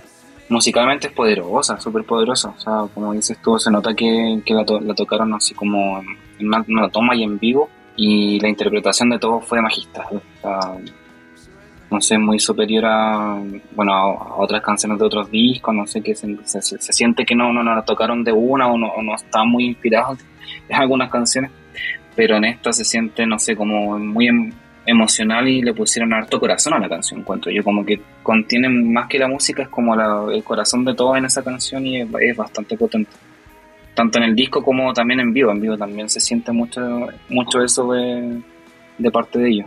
Sí, yo concuerdo con, Nico, de todas maneras, eh, musicalmente es tremenda y, me gusta que sea larga también, o sea, me gusta que se tome su tiempo.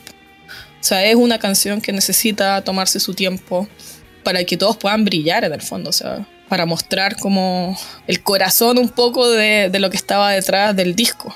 Para mí esta es mi, es mi canción favorita de Adam, yo creo. De toda la discografía de YouTube, a mí la, la mejor performance de él.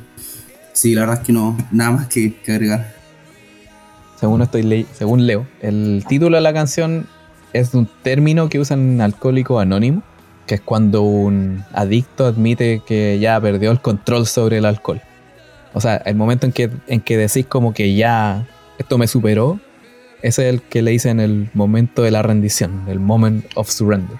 Ah, lo otro que iba a decir, esa frase vision over visibility ya la había usado Bono cuando YouTube tocó con Pearl Jam en Australia. Esa como una vez que fueron como sorpresa en un festival X. Bono inventaba letras al final de la canción, cuando tocaban Rocking in the Free World. Y ahí también decía Vision over Visibility. El Rockin' in the Free World, yo escuchaba la versión en, en Honolulu, pero no, no la recuerdo en detalle, como para... No, esa no es. Esa no es. Es una que tocaron en Australia. Sí, lo pusieron como en U-Jam, como estaban los dos grupos ahí juntos. Sí, ahí como que Bon inventó que el nombre de ellos era, y- era U-Jam. Sí. En verdad era, mira, era Bono, The Edge y, y Pearl Jam. Eso era. No, Claro. no estaba Adam, no estaba Larry. no.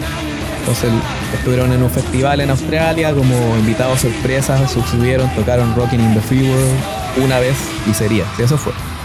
Entonces de ahí venía esa frase Vision over Visibility que ya lo venía usando Bono hace rato.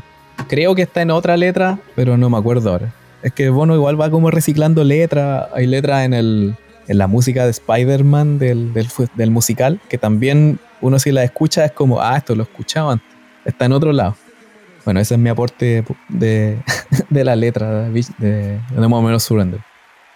Pasemos mejor a la que viene. Unknown Color, que tiene los pajaritos de, Marruecos, que los grabaron ahí en, vivo. Cuando grabaron en Marruecos, grabaron en una riad, que es como un patio interior de una casa, de un, palacio, no, muy grande. Es más que una casa, es menos que una mansión, es como un palacio. Y tienen como un patio interior que no tiene techo. Entonces ahí lo arrendaron, como contó la, la Eli, y ahí practicaron por semanas. Y de ahí sacaron el, el ruido de los pajaritos de Unknown Color. También la grabaron en una sola toma. A diferencia de, de Moment of Surrender, Moment of Surrender como que nació de toda en una, rápidamente. Esta la grabaron en una sola toma, pero ya la venían trabajando. Esta también fue escrita desde la perspectiva de un drogadicto que comienza a recibir extraños mensajes de texto en su, en su celular. Y el mismo drogadicto que aparece en Moment of Surrender. Y bueno, no sé, ¿qué les parece esta canción? ¿Qué parte les gusta? ¿Qué parte no les gusta? Hablemos de ello. Eh, bueno, esta era, la canción que yo esperaba del disco, la verdad. Por el tema de las reseñas que hacían a los críticos, eh, hablaban casi todos del, del solo de Edge. Y bueno, en ese tiempo era más guitarrero que, que batero en ese tiempo, entonces estaba así, pero fascinado con, con un solo de The Edge que no son, no, no, no nos tiene muy acostumbrados a, los- a los solos de guitarra de él. Así que dije, ay, un solo, que bacán y toda la cuestión, y quiero puro escucharlo. Y la verdad es que, bueno, la guitarra de Yetch es, es hermosa de principio a fin. Eh, recuerdo haberla intentado sacar en, guitarra de palo, digamos. no suena ni parecido, pero bueno. Eh, el tema de, bueno, la, la- la letra también la investigué y claro, pues tiene, tiene que ver este tema de, un, de un drogadicto que le empiezan a llegar unos, unos mensajes medio extraños. Me acuerdo que en ese tiempo, bueno, cuando la, la escuché por primera vez, que fue el, bueno, el 2009, en febrero, la, la semana antes de, de la filtración, fue Amor a Primera Vista también. Me acuerdo que fue esta y Mamá Surrender, la, el Amor a Primera Vista que me entró así, pero el tiro. Eh, comparado con otras canciones, y bueno, y Magnificent creo que fue la que entró al tiro, me enamoró del tiro de la canción. A diferencia de las demás canciones del disco, que las tuve que ahí darle un poquito más, una, una, una vuelta más. ¿De Ali? Sí, yo tengo una, una impresión similar a Nico. También fue de las, de las canciones con las cuales entré de una. eh, me enamoré de una de las canciones también.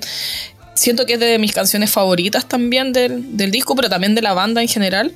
Y yo la veo más como la continuación de Moment of Surrender. O sea, tiene como mucho. Y me gusta que al menos en el disco estén consecutivas en el fondo. Porque siento que, que van en la misma línea. Lo veo como la segunda parte de la canción un poco.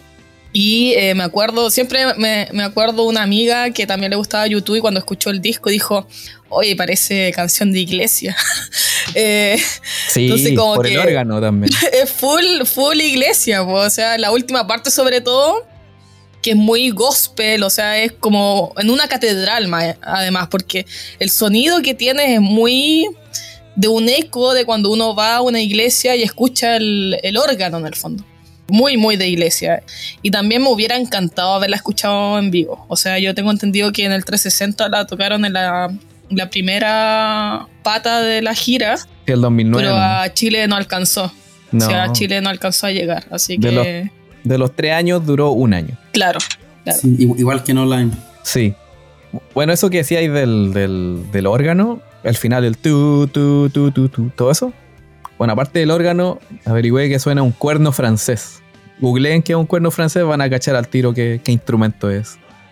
Y del 333 no, no tenéis nada que decir, Eli. El 333, la hora del, del terremoto en Chile. No, eso fue 334.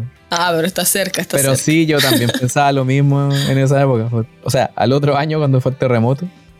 No, es el 333. Eso sale, bueno, sale dos veces. Sale una vez en el All That You Can Leave Behind en la portada.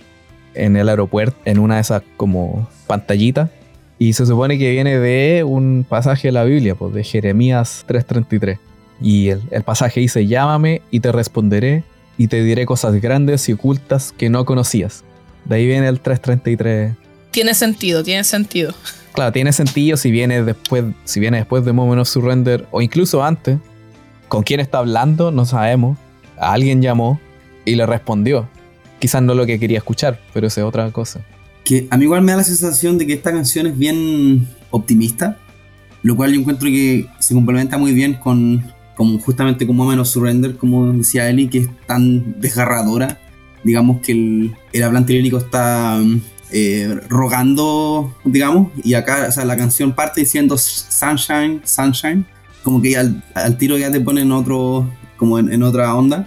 Y la canción dice como eh, escápate de ti mismo y de la gravedad. Y al final dice como, si tienes la chance, eh, grita por la alegría. Entonces encuentro que ese contraste con la canción anterior eh, está súper bien logrado. Y además de que musicalmente las dos son, son muy buenas. Y la, yo toco el, el piano y el órgano. Entonces la, la parte en que entra el órgano en la mitad de esta canción siempre, siempre me ha encantado. Y en vivo creo que ese órgano lo tocaban... Había una persona abajo del escenario tocando, ¿no? Bono siempre Sí. como que lo saludaba. Y, Sí.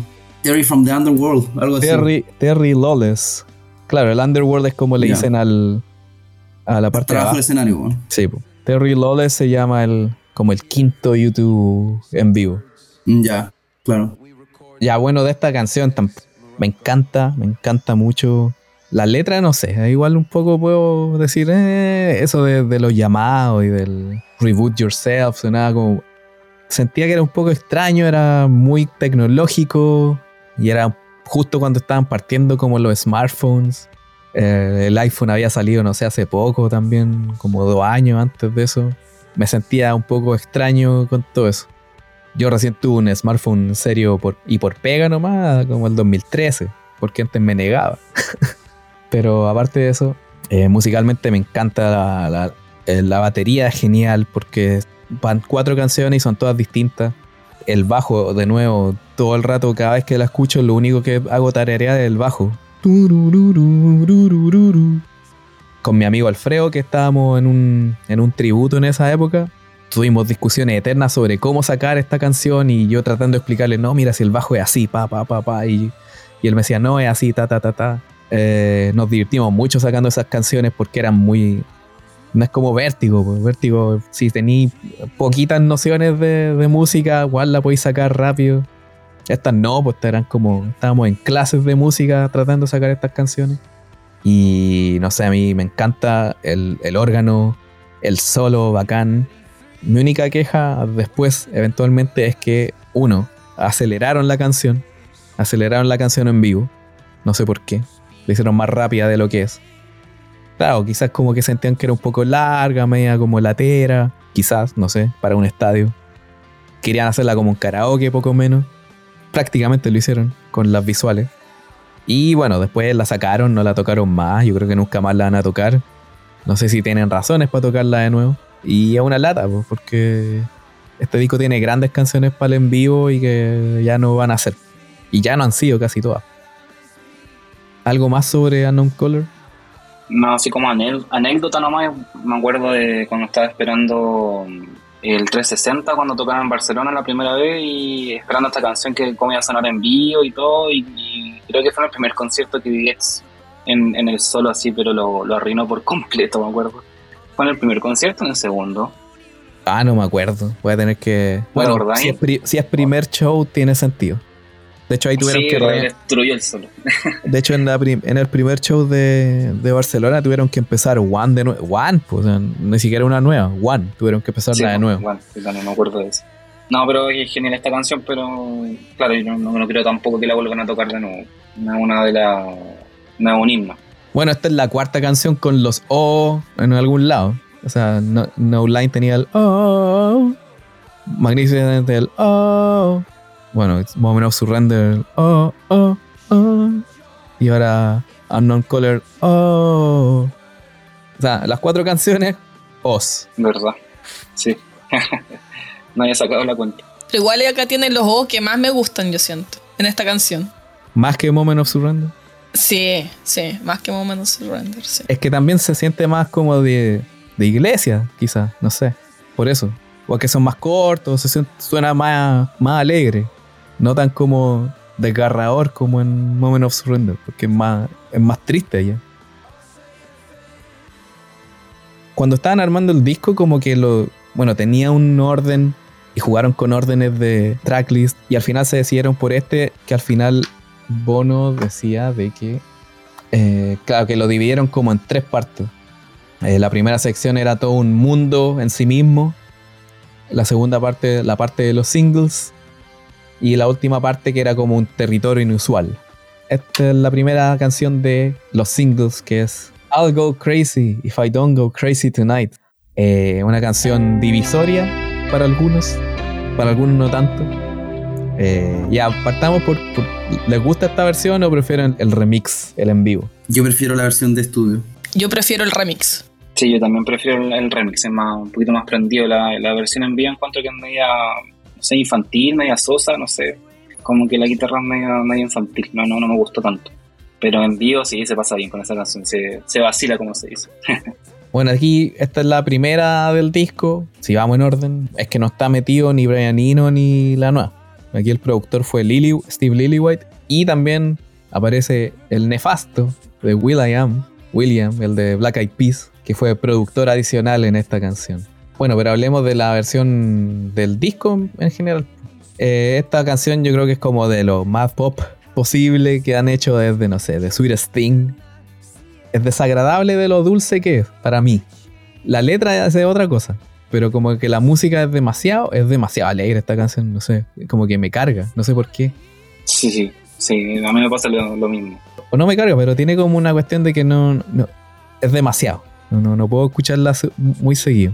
De repente, cada cierto tiempo, sí, pero... No, yo estoy de acuerdo y de hecho, cuando yo empecé a explorar este álbum a los 10 años, justamente esta fue de las primeras canciones, o sea, de las canciones que más me... que digamos que no tuve que madurar más para disfrutarla, digamos, eh, porque, como dijo Nico, tiene como un elemento súper infantil. Y de hecho, por eso me gusta tanto la versión estudio, porque es como la que probablemente esta es la canción que más me hace rememorar mi infancia descubriendo a la banda. Entonces como que me llega desde esa, desde esa perspectiva. Siempre he encontrado que la versión estudio es superior a la, al remix. Y por eso es que aprecio tanto las pocas veces que la tocaron así en, en vivo, pues, como por ejemplo la, la, que mencionamos en la Universidad de Estados Unidos, no sé dónde.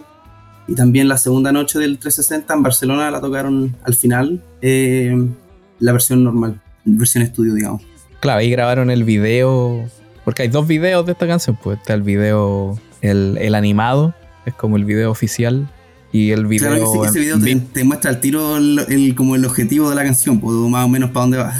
claro, ese, el, ese video, el, el, animado, representa a varias personas en una ciudad que atraviesan dificultades y los eventos que los interconectan y les brindan felicidad cuando deciden hacer cambios en sus vidas. Es como un, un libro de autoayuda, poco menos, hecho canción.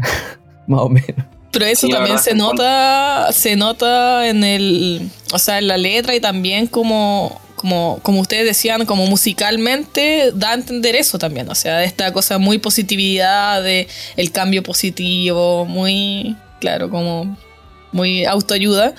Pero también para mí, o sea, esta canción comienza, eh, porque después de, esta, de este tema, bueno, vienen como otras canciones más que para mí tienen como un poco la estructura como de sándwich, un poco, donde como que las buenas canciones van quedando en el extremo superior de cada lado.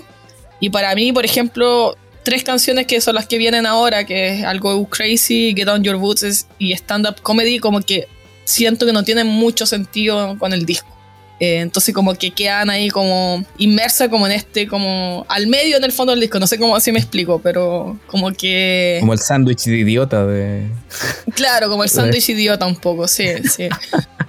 Sí, pues al, al principio del disco como que uno está en un viaje, no sé, en un viaje espiritual, atmosférico, con mucha música experimental y, y con esta nos pegan así como de golpe a, al- a un pop bien, bien dulce, un poco infantil, como dije, o sea, no infantil de que sea música para, para niños, sino que como da esa sensación así como de, de algo como muy tierno, así como, no sé, como una, una Hello Kitty, no sé. Hello Eh, Kitty. Claro, como que no sé, algo muy rosado, así como muy, no sé, muy, muy, muy tierno. Y claro, como que llega a romper este viaje espiritual que estábamos teniendo al principio del disco y como que nos separa un poquito y claro, encuentro razón a, la Eli de que estas tres canciones que siguen como que no, no tenían mucho sentido en el disco quizá o el mensaje que estaba teniendo el disco al principio. Pero claro, yo no encuentro que sea una canción mala ni mucho menos, pero no, es- quizás es de las menos favoritas del disco. Sí, o sea, yo creo que fue mucho mejor que hicieran el remix. No sé dónde más, dónde podría haber metido esta canción en, en el- la gira 360, al menos al comienzo, cuando tenía como un, un cierto sentido. El setlist del tour. Claro. Sí, al final fue un, un grande éxito del 360. Sí, después se convirtió en un grande éxito en la gira, pero esa es otra historia. Claro, porque al principio abrían con cuatro temas nuevos que igual es bien jugado. Sí, pues era una. Casi como el Actum Baby. Cuatro temas nuevos seguidos. Y recién después uno, uno conocido. Mi otro gran problema con esta canción, no sé si les pasa a ustedes, pero siento que está como. Todo está como terrible reventado. La música. O sea, como el, sonido. No sé cómo será en el vinilo, pero lo que yo escuché. Lo que yo tengo en, mi teléfono. Y aunque lo escuché en Spotify, incluso con audífonos buenos, como que se escuchan cosas reventadas. Y me, me apesta, me apesta, como que me, me distrae. Todas las otras canciones, perfecto el- la masterización, los niveles, todo bien. Pero esta canción hay cosas que están como reventadas y me, me, empelota el latero. ¿Algo más que decir de esta canción? que leyendo un poco en, en Wikipedia, así como bien por encima, mencionan que algunos versos están inspirados en la campaña de Obama. Y yo creo que eso se refieren quizás a los del, como las letras después del primer coro. Todas las generaciones tienen una chance para cambiar el mundo eh, y que me, me daría pena una nación que no, que no escuche a ustedes niños y niñas. En ese Sí. momento mm, Bono todavía estaba como bien involucrado en la política estadounidense, como que quizás fue como los últimos años los que estaba bien metido. Después se, se fue saliendo un poco. Sí, toda esa década fue como bien metido para bien y para mal de la política. Como lo vemos en, en el libro, en, en su autobiografía. Todos los 2000 es como pura política. A mí me gustó esa parte, pero hay gente, yo sé que entiendo que no le tenía ahí. Esta también es como un poco canción Perdóname. Hay muchas cosas que podéis decir esto es pali. Es como, ay, tú soy mi soporte. Creo yo, no sé. Pero bueno, yo creo que mejor vamos a la que viene, que ya es como el, la canción más controversial del disco para la mayoría de la gente. Para mí no. Get on Your Boots, el primer single, controversial, extraño. Yo me acuerdo que oh, iba a salir online. Era en febrero. Era en febrero, sí. Yo sé que estaba de vacaciones. Y lo bajé y lo tuve que escuchar como, no sé, como a la décima o la quinceava vez. Ahí como que dije, ya, aquí hay algo. Ahora lo entiendo. Pero a la primera no. No, no, no fue fácil entrarle para nada. Sí, un poco es el submarino y no sé qué. Tienes El submarino. Eh, yo me acuerdo que la estrenaron en una radio irlandesa, parece. Yo me acuerdo haber estado ahí en la noche esperando que la lanzaran, el, el, single. a mí también me costó mucho que me entrara, pero yo, creo que se me hizo una canción muy buena en, el en vivo. Yo creo que ahí como que la canción explota, así como que la aprovechan demasiado. En el estudio no me gusta mucho este, este como pongo, es que le mete Larry entre medio, como que no, como que no me gustaba mucho. Pero en, la, canción en, el estudio eh, pasó un poquito desapercibida y, y, no, no me llegó a gustar hasta que lo tocaron ahí, la vi en el, DVD de Rose Bowl. Yo tengo que decir que me, me carga esta canción. O sea, es de las canciones de YouTube que, que me apestan. O sea, no, no hay por dónde que me guste. O sea, no, no. No hay modo. O sea, no hay modo. Cada vez que, que escucho el disco El Asalto, eh, no logra cautivarme. O sea, no. Y me acuerdo que en ese momento también, cuando salió, tampoco no logré enganchar con esta canción. Eh, no entendía bien por qué la habían sacado como primer single, considerando con lo que hablábamos con los chicos de este como viaje espiritual que uno venía haciendo con el disco y que aparezca esta canción es como no me hacía sentido, o sea, no me, no me entraba. Pero claro, o sea, temáticamente se, se supone que habla sobre la guerra, eh, sobre, por lo que estuve investigando ahí, que, que en el fondo como que, que, Bono había llevado a su familia a vacaciones en Francia y empezaron a ver como los aviones de guerra que iban a empezar la guerra de Irak. Entonces era como un poco desde ahí. Al principio esta canción me gustaba mucho, sobre todo el, el videoclip, yo creo que rayé mucho con el videoclip. Ahora, viéndolo ahora, da, la verdad es que cambia mucho la percepción, obviamente. La verdad es que no encuentro que no, no hay mucho que, que verle a esta canción desde un punto de vista positivo. Eh, no me molesta que, que, intenten hacer, como dijimos antes, un Elevation 3 o Vertigo 2. Pero bueno, por algo esta canción no, no pegó tanto como, como esas otras dos. Quiero rescatar, sí, la línea de abajo de Adam. Eh, creo que al igual que el, las otras canciones del álbum se lucen en esta canción. Me llama la atención, como ustedes mencionan igual, la banda la haya elegido como el primer single. Encuentro que Magnificent está pintado para el primer single, como que te representa el espíritu del álbum, lo que la banda está intentando hacer, el viaje que quieren hacer, y al mismo tiempo es lo suficientemente como radio friendly para hacer un single. Entonces encuentro que estaba pintado, no sé por qué eligieron Get On Your Boots como primer single. Bueno, en el en Canadá fue número uno. En Escocia fue en Escocia como que todas las canciones fueron número uno. Les gustó harto el disco allá. Pero en, en el Billboard Hot 100, en el Hot 100, como la, la lista que importa, llegó hasta el 37. En el Adult Alternative, ahí llegó al, primer, al número uno. Pero claro, en la lista que importa más, 37. En el Mainstream, 26. Entonces, claro, no le fue muy bien, que digamos. Es que aparte era muy rara, po. Bueno, es una de las canciones más rápidas que tiene YouTube. 150 bits por minuto. Es rapidísima la canción. Y dura nada, 3.24. Va rajado. O sea, si no tuviera el Let Me in the Sound al medio, duraría menos. Y la banda igual realmente lo intentó, o sea, la mantuvieron hasta el, final de la gira. O sea, muchas canciones mejores no, no, sobrevivieron tanto. También la incluyeron en el concierto que hicieron en Glastonbury, en el festival.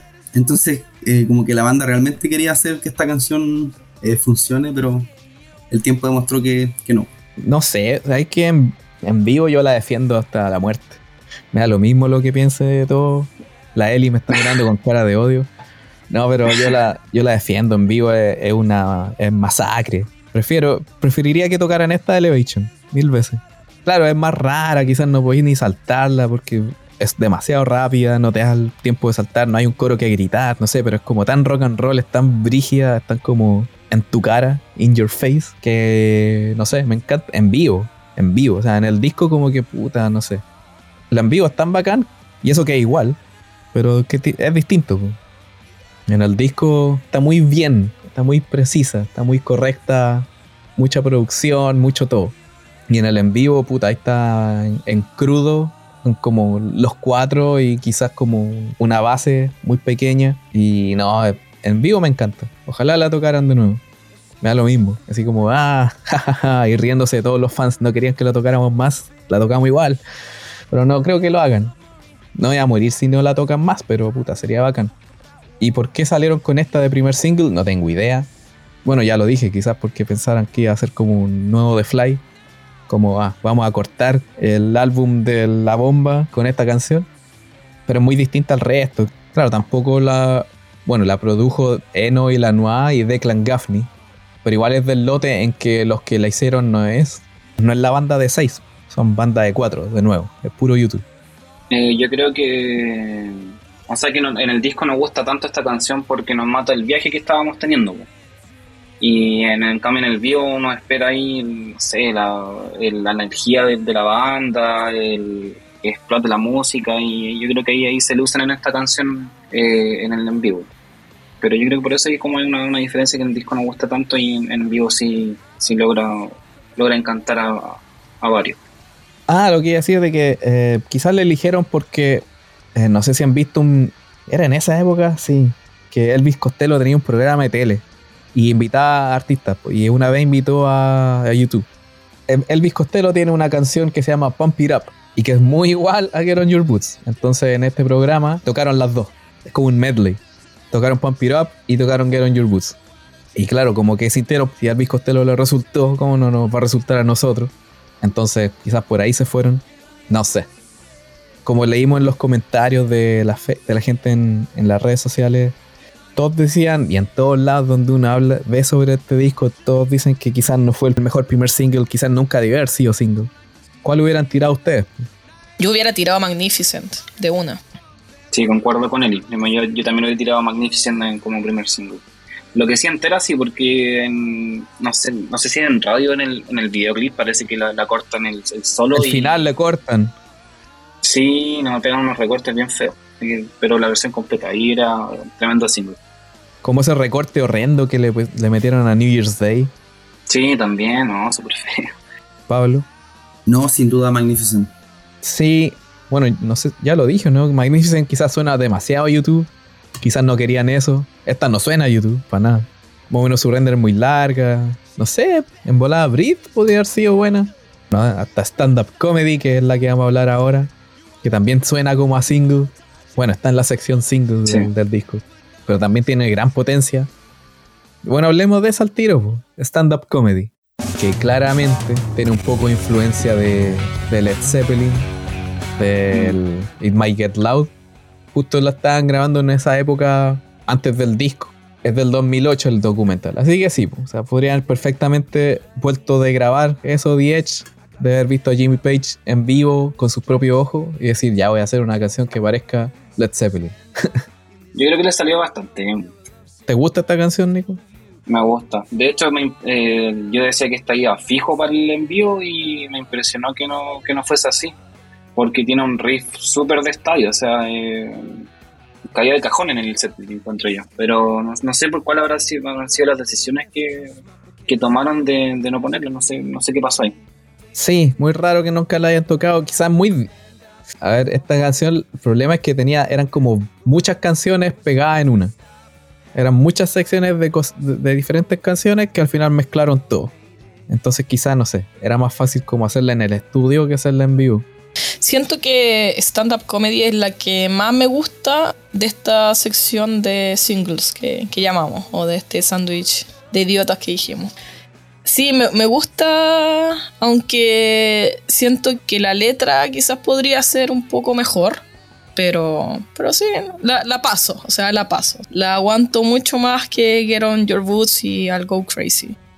Bueno, lo, que leía era que, que, refiere mucho a esta idea como de lo que es como un stand-up comedy de, la, de las caretas, o sea, de, de las imágenes que uno tiene o de las personalidades o cómo uno se presenta frente al mundo en el fondo. ¿En qué sentido? en el sentido de que muchas veces eh, no nos presentamos como nosotros mismos, o sea, que, estamos viviendo en un mundo de caretas, o sea, un mundo en donde cada uno como que es un personaje y no muestra mucho cómo uno es realmente. No sé si en verdad la, la canción tenga mucho que ver con eso, pero al menos de lo que investigué salía esa idea. Claro, o sea, igual siempre, bueno, ha hablado de esa frase que dice que, no me acuerdo de quién era, de que eh, pásale un micrófono a alguien y te va a decir media verdad y ponle una máscara y te va a decir la, verdad completa. Porque cuando estáis con una máscara vais a ser libre. Quizás por ese lado tenga que ver lo que estáis diciendo, ¿cierto? Claro, sí, sí. Mucho como desde ahí. Entonces por eso como que también la letra siento que, que me cuesta encasillarla dentro de lo que es el disco como concepto. No sé por qué también decidieron como, como colocar esta canción ahí, considerando lo que, lo que hablamos anteriormente. ¿Y Pablo? Yo creo que esta es la canción que más fácilmente como que paso por alto del álbum, como la que menos me, la que menos me llega. Em, de, de estas tres canciones del medio, probablemente es la que menos me gusta. Y mm, la verdad es que encuentro que no musicalmente el, el, principio es bien, ya como que es bien notable, pero fuera de eso la verdad es que no, no tiene nada como que me llame la atención o como que, que me deje pensando. Prefiero incluso eh, Get on Your Boots con toda su falencia. sí, la verdad es que no, no, no tengo mucho más que decir. Sí, preparándome para esto, escuché varios podcasts y leí varias cositas y en uno lo comparaban con algo de, de Bob Marley. Y claro, tiene como una... la, la, la, letra tiene como una cadencia medio como eh, de reggae, pero reggae como ya enchufado y subido a, a 11, obviamente. Pero quizás porque dice como Come on you people, stand up for your love. Es como una letra bien casi textual de canciones de Bob Marley como bien icónica, no sé. Como Get Up, Stand Up. Claro, como una esa, como esa idea. O sea, es que, es que va por ahí también la letra, yo creo, porque es como un llamado a la gente a, a luchar por algo. O sea, para mí está todo en este, en, el segundo verso que dice la lotería del ADN quizás te hizo inteligente, pero te puedes como enfrentar a la belleza. Y después dice, eh, me puedo poner de pie por la esperanza, la fe, el amor pero mientras estoy superando la certeza, deja de ayudar a Dios a cruzar la calle como una viejita. Me encanta esa frase de Stop helping God across the road, porque básicamente está diciendo como toda la gente como que le deja como todo a Dios, o lo deja como en la religión, como que lo pone como, como coraza. Entonces como que se, más que como que eh, buscar como respuesta en eso, lo toman como protección. Y para evitar hacer algo, entonces aquí lo que está diciendo está como, deja poner a Dios como una excusa y ve y haz lo que tengas que hacer, lo que quería hacer. Entonces a mí me encanta esa letra. Claro, el resto de la letra, está la otra parte en que habla de Napoleón y que Josefina, ten cuidado de los hombres chicos con grande idea. Obviamente está agarrándose para el hueveo él mismo, Bono. Que igual es simpático. Tiene, buena letra, tiene, tiene buena frase. Yo creo que, no sé, quizás si hubiera tenido otra letra a la canción le hubiera ido mejor. Pero como que le gustaba como la cadencia que tenía para cantar. Como el tum tum, tum tum. No, no sé explicarlo en un podcast, pero no sé. La, la música me encanta. Ojalá lo hubieran tocado. Nunca lo van a hacer, no me voy a morir si no la tocan nunca, pero hubiera sido bacán. Hubiera sido bacán. Oye, pero ahora que lo pienso, eh, lo que decías tú de que tiene algo de Bob Marley, o sea, de todas maneras, o sea, un poco en la letra, pero también en la... más allá del...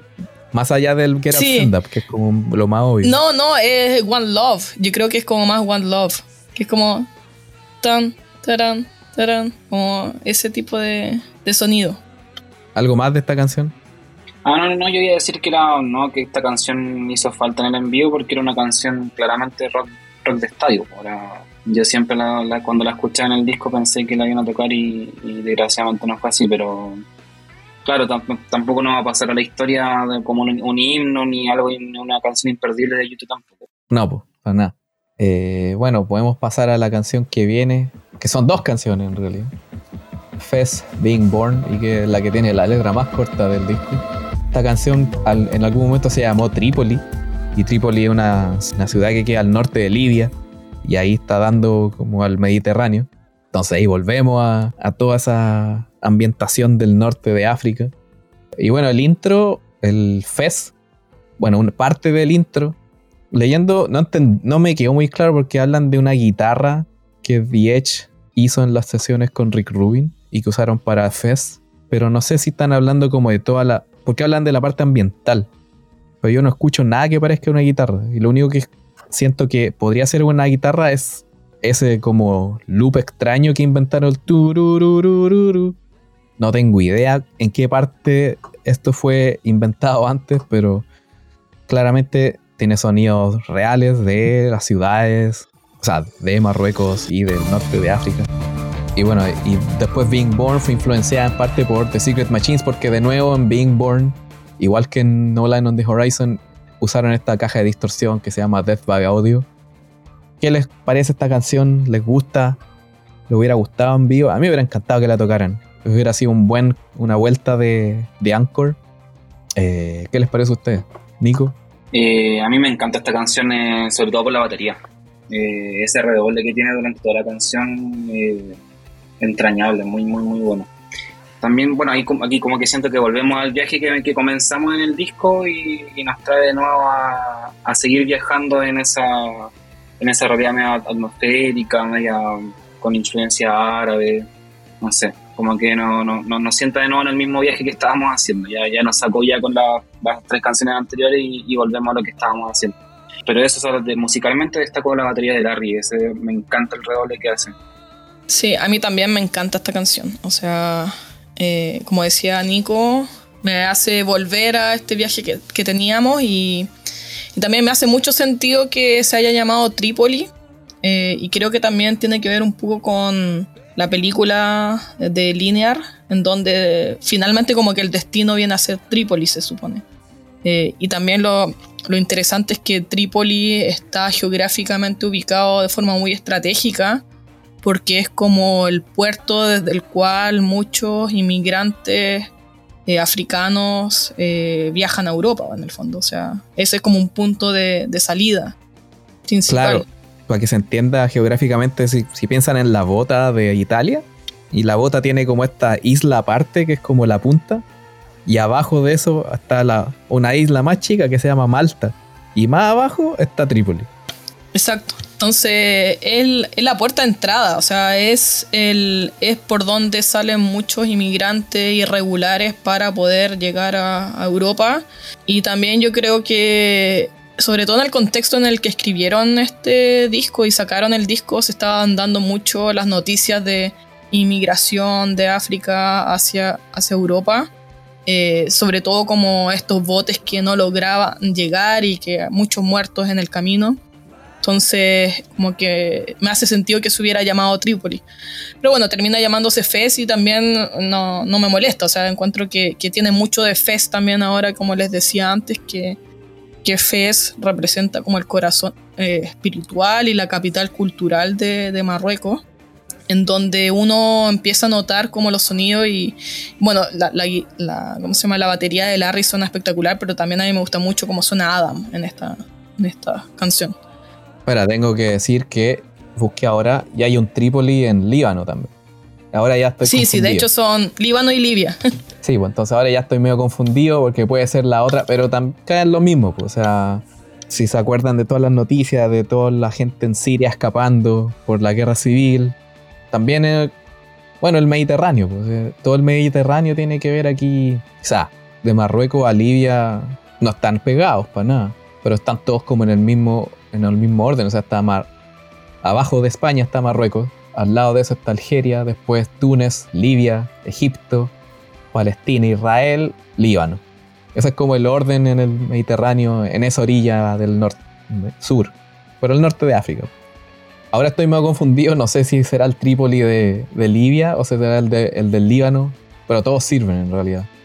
Ya, Pablo, dale. Eh, yo creo que esta canción podría haber sido la primera del álbum. De hecho, en, Spotify hay una, playlist que son las 11 canciones del álbum eh, reordenadas y esta está al principio. Y yo encuentro que funciona súper bien. Pero mm, quizás hubiera sido un, movimiento demasiado arriesgado ponerla al principio. Y en ese sentido me recuerda un poco a, a Surupa, que es como una canción bien eh, como una atmósfera, digamos. lo que más busca es crear una atmósfera. Y en el caso de Surupa, eh, si se atrevieron a ponerla al principio, en este caso no, pero encuentro que la idea que el disco intenta transmitir con toda la inspiración de estar en el, norte de África está muy bien reflejada en esta canción y me gusta mucho. La verdad es que en, vivo no me la imagino, encuentro que al menos yo la disfruto de otra manera, en vivo no me, no me calzaría mucho, pero mm, está muy bien lograda la atmósfera y yo creo que mm, abriendo el álbum hubiera quedado bien, arriesgado pero, pero bien. No sé qué piensas, Pepo. Sí, mira, ese playlist que está hablando Pablo me lo mandó un, fan aquí de, YouTube y que nos sigue en YouTube Chile, en Instagram, Alex, que le agradecemos. nos mandó una playlist que él hizo como reordenando el álbum. O sea, no la hizo él, como que la, la leyó en algún lado y solo la, recreó en Spotify. La vamos a poner ahí en el texto del, de, este episodio para que la vayan a escuchar. Y claro, comenzando eh, el álbum con Fez, el orden está muy bueno, de ahí lo voy a comentar un poco más. Te mete al tiro como en un contexto que no te mete No Line on the Horizon, porque No Line on the Horizon es como un poco medio nebuloso. Igual que la misma canción, como que no hay una línea definida, pues, como que no, no, te tiene como en un limbo. Fest Being Born al tiro te pone como en, en este mundo. Mi único problema es que quizás es demasiado denso para comenzar el álbum. No sé por qué. O sea, su bacán y dura como 6 minutos, pero la mitad de eso es, un intro que va de a poquito, va de a poquito avanzando. Y su ropa son como tres canciones distintas. Está el intro, después está la parte, el Vorsprung das Technik, después el I Have No Compass. Aquí Being Born es súper denso. Por ese lado siento que quizás no hubiera servido como inicio de álbum, o quizás sí, no sé. Siento que es un poco denso para comenzar el álbum, pero igual, puta, eh, es genial. Como dije al comienzo, como súper adulta. No es coreable, para nada.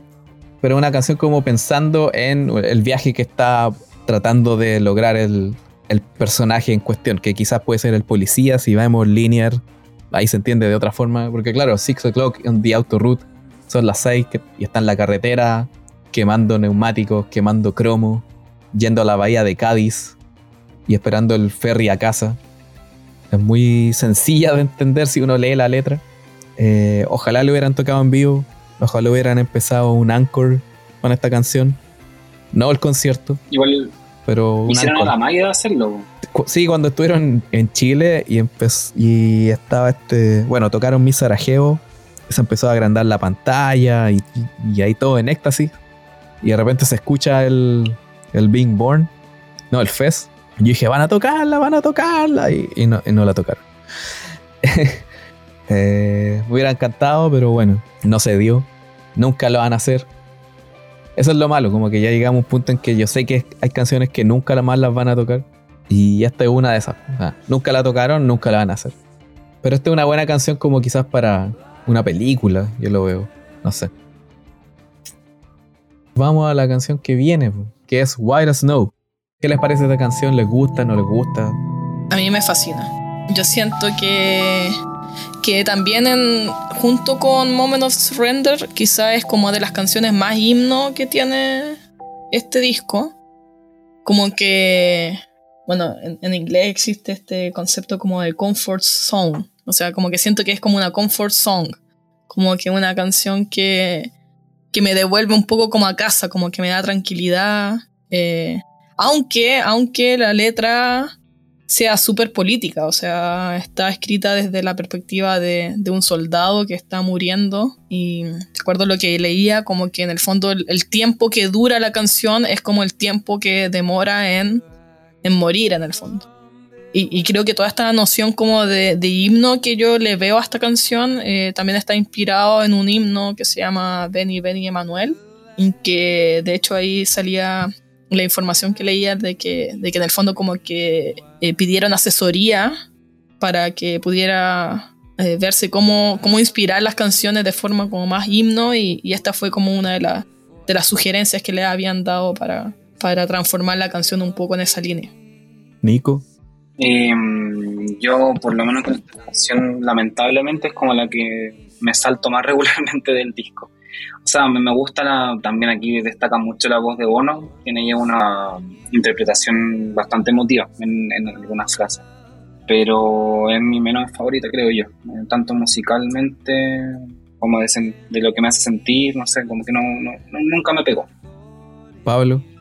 Eh, yo creo que esta canción junto con Fest Being Born fueron las que más tardaron en, en llegarme. Tuve que, que, crecer mucho para, como persona para eh, resonar con esta canción y la verdad es que me gusta mucho. Yo creo que en estos últimos meses es la que más he escuchado del, del álbum. La verdad es que me gusta mucho todo, la interpretación de Bono. Eh, encuentro que la letra aún no, no me he dado el tiempo de intentar eh, descifrarla o de intentar analizarla, pero eh, encuentro muy interesante lo que mencionó Eli sobre que es una canción desde la perspectiva de un soldado que está, está muriendo. Y encuentro que es, genial que, mm, que haya incluido en el álbum también algo, algo así. Eh, quizás es como la única canción. Porque la guerra de Afganistán, obviamente, si te pones a hablar de ella, es como un tema bien complicado desde un punto de vista político. Y quizás el álbum aún no, haya tenido ninguna canción que hable de política de forma tan, tan directa. Eh, y quizás esta tampoco lo hace de forma directa, pero encuentro que al, bueno, al menos es bueno que YouTube, siendo YouTube, tenga canciones que igual te hablen sobre esos temas que te hagan pensar, que te hagan reflexionar sobre la política, sobre lo que está pasando. Así que eh, valoro mucho esta canción. Esta también la grabaron en una pasada. Mira, esta canción la crearon al mismo tiempo que Winter. Les pidieron hacer la canción para la película Brothers. Y entonces salieron con esta canción y con Winter. Si uno ve la película va a entender un poco más la canción. La película es como de un soldado que vuelve de la guerra de Afganistán y como que vuelve cambiado. Es buena película, recomiendo. No me acuerdo si la vi, pero la, tengo ahí pendiente. ¿Cómo se llama? Brothers. Es con Tobey Maguire, Jake Gyllenhaal, Natalie Portman. Bueno, la cosa es que inventaron estas dos canciones y ahí tiene un poco más que ver, o al menos como que se puede entender que tenga que ver con la guerra, porque yo leo la letra, la leo la letra y no la entiendo. O sea, si leéis la letra, yo no entiendo que uno entienda que sea de un soldado. Pero ya sabiendo que es de un soldado, leí la letra y entendí de qué habla la canción. Primero habla de cuando llegó a un lugar y después cómo quedó el lugar y después cómo el lugar lo trató a él. Básicamente como que llegaron, invadieron y después tenían todo y después se les dio vuelta la tortilla. Eso es como un resumen muy corto de lo que diría la letra. A mí me gusta Caleta, es un poco cansadora así. Adam decía que la pusieron ahí para el disco y que tiraron Winter a la película para darle aquí como un, como un descanso a, la gente que escucha el disco. Claro, porque tiene un poco nada que ver con la que venía anterior, ni menos con la que viene ahora. Es todo como al lote en esta sección. Pero lo que sí encontré que interesante es que inicialmente la, la canción iba a empezar con una explosión. Y ahí hubiera tenido mucho más sentido todo. O sea, si es parte de una explosión, es como ya, aquí el loco se va a morir. Y ahí tiene también sentido lo que dijo la Eli de que la canción dura lo que dura en morir después de haber recibido alguna herida, no sé. Ahí hubiera tenido un poco más sentido con la explosión. Ojalá lo hubieran dejado, hubiera sido bacán. Pero lo, lo quitaron y suena raro. De hecho, pasar de, Being Born a esta es muy extraño. Y después a Breathe, más extraño. Bueno, la canción que viene ahora es Breathe. Eh, la canción con la que comenzaba la gira de 360 una canción muy rockera. No está en cuatro cuartos, está como en seis octavos, seis sextos, ya no me acuerdo. En seis octavos. Seis octavos, sí. Nunca me gustó que empezaran con esta, pero vamos a hablarlo después. Eh, ¿Qué les parece esta canción? ¿Les gusta o no les gusta? ¿Su letra favorita? ¿Qué parte de la música les gusta más? Etcétera. Eh, a mí me encanta bueno, la intro de, la batería de, Larry, aunque también es bien simple, pero es, bien, es bien potente empezar así. Y bueno, el solo de Diez también, pues, o sea, yo creo que nunca lo había escuchado tocar un solo tan rápido como, como es. Eh, ah, sí. Igual se le iban collera de repente en algunos, en algunos shows, pero, pero lo logra, lo logra. Eh, pero no, una canción súper potente. La, yo creo que es como la tercera favorita del disco mía, por lo menos. Y, y con respecto bueno, al viaje que estábamos haciendo, aquí como que siento como que lo finalizamos. O sea, como que aquí también vuelve a cortar el, viaje que estábamos teniendo, que retomamos en FES. Siguió con White a Snow y, aquí como que también lo, cortamos de nuevo. Como dijiste recién, también es como un poco difuso la, elección de las canciones en cuanto al, orden en el disco. Pero aún así esta canción me, me encanta, una de las mejores para mí. Por la energía más que nada. Sí, y esta también no es, YouTube solo, no es con Eno ni la nueva. Bueno, se nota el tiro. Sí, van directo al, grano aquí.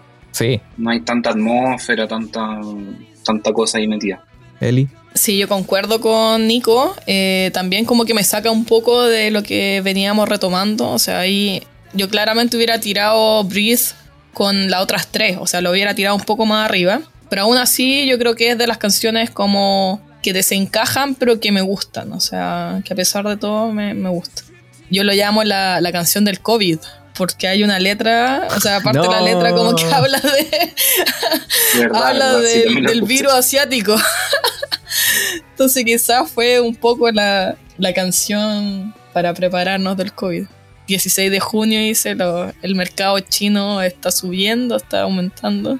Y yo vengo con un nuevo virus asiático. Sí, yo tengo una amiga que, una amiga gringa que también es, es mitad asiática, tailandesa. Y dice que lo encuentra terrible racista. Y puede Yujuman, ser. Yujuman. Sí, Yujuman no sé, pero también suena como, como un médico brujo de alguna tribu, una cuestión así muy rara. A mí me encanta esta canción, me gusta el, que es una canción muy rápida y que además tiene el, el tempo distinto, entonces como que de primera ya te llama la atención, como que te dice, wow, eh, ¿qué está pasando acá? Uno le, le presta atención eh, extra, digamos, desde el principio. Yo encuentro que para abrir los conciertos en el 360, eh, yo encuentro que era genial, o sea, em- empezaba Larry solo y después entraba la banda entera y la, y la guitarra sonando súper fuerte, encuentro que es una buena canción para, para empezar un concierto, Pepo creo que tú no estás de acuerdo. No. Eh, y me gusta la forma en la que canta Bono. Encuentro que Bono canta de una forma un poco como desparramada, como que canta muy rápido y como que a veces no encaja bien las, las sílabas, pero encuentro que queda bien. Me gusta cómo lo hace. Eh, encuentro que es súper particular. Eh, YouTube no tiene muchas canciones que sean en este tiempo. Creo que Acrobat, por ejemplo, es una de ellas. Sí. Eh, y por lo general encuentro que las pocas veces que lo han hecho les, les queda bien. Love is Blind es también. Creo que Love Rescue Me. Así que encuentro que esta canción eh, está súper bien. Según Wi- Wikipedia, dice que la canción es 12 octavos, no 6 octavos. Ah, ya, bueno. Igual- y, y no, y no, y- no, está bien. O sea, o sea, es como lo mismo, solo que 12 octavos es más rápido. Y claro, esta canción es súper rápida. Y. ¿Por qué a mí no me gusta para comenzar? Por, ya, el, el intro bacán. Larry, después entra Adam y Edge, y después Bono y explota la canción y todo bacán. Pero el problema es que como es 12 octavos, no, no podéis saltar la canción. pues. Como que la podéis cabecear nomás, ¿cachai? Entonces, para un, concierto de estadio y para empezar un concierto así, necesitáis algo como que la gente saltara. Para mí, eso es lo que yo digo. En su station podéis saltarla. Mofo la podíais saltar. Elevation, obvio que la saltabais. Y bueno, City of Blinding Lights también cuatro cuartos. Cuando empezaban con Vértigo, lo mismo. Esta no, pues esta era 6 octavos. No, 12 octavos. 6 octavos también fue The Miracle of Joey Ramón. Pero también es distinto porque era una gira de arenas, la del Innocence. Quizá era un poco distinto. Y aparte tenía como un coro más coreable. Esta no. Tenía como mucha letra. A mí me hubiera gustado, no sé. Siempre me la imaginé que hubieran pasado, no sé, de Until the End of the World a Breathe. Como que seguir toda esa parte baterística y conectar las dos. Pero como canción la encuentro la zorra. Es súper entretenida, es súper entretenida tocar, es súper entretenida de sacar, es difícil, no es fácil para nada, para ninguno. Ni la batería es fácil, ni el bajo es fácil, ni la guitarra es fácil, ni la letra es fácil.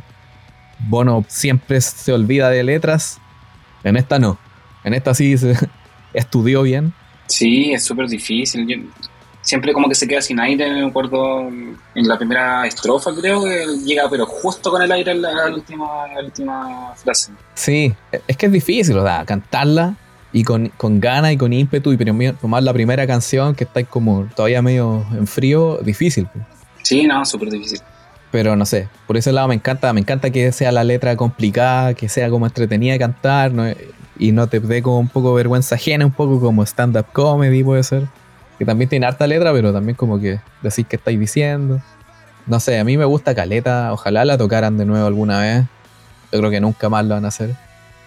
Ah, y lo del 16 de junio, que se supone que, que la canción sucede en un 16 de junio y que es una referencia a eh, la novela Ulises de James Joyce, que es un escritor irlandés.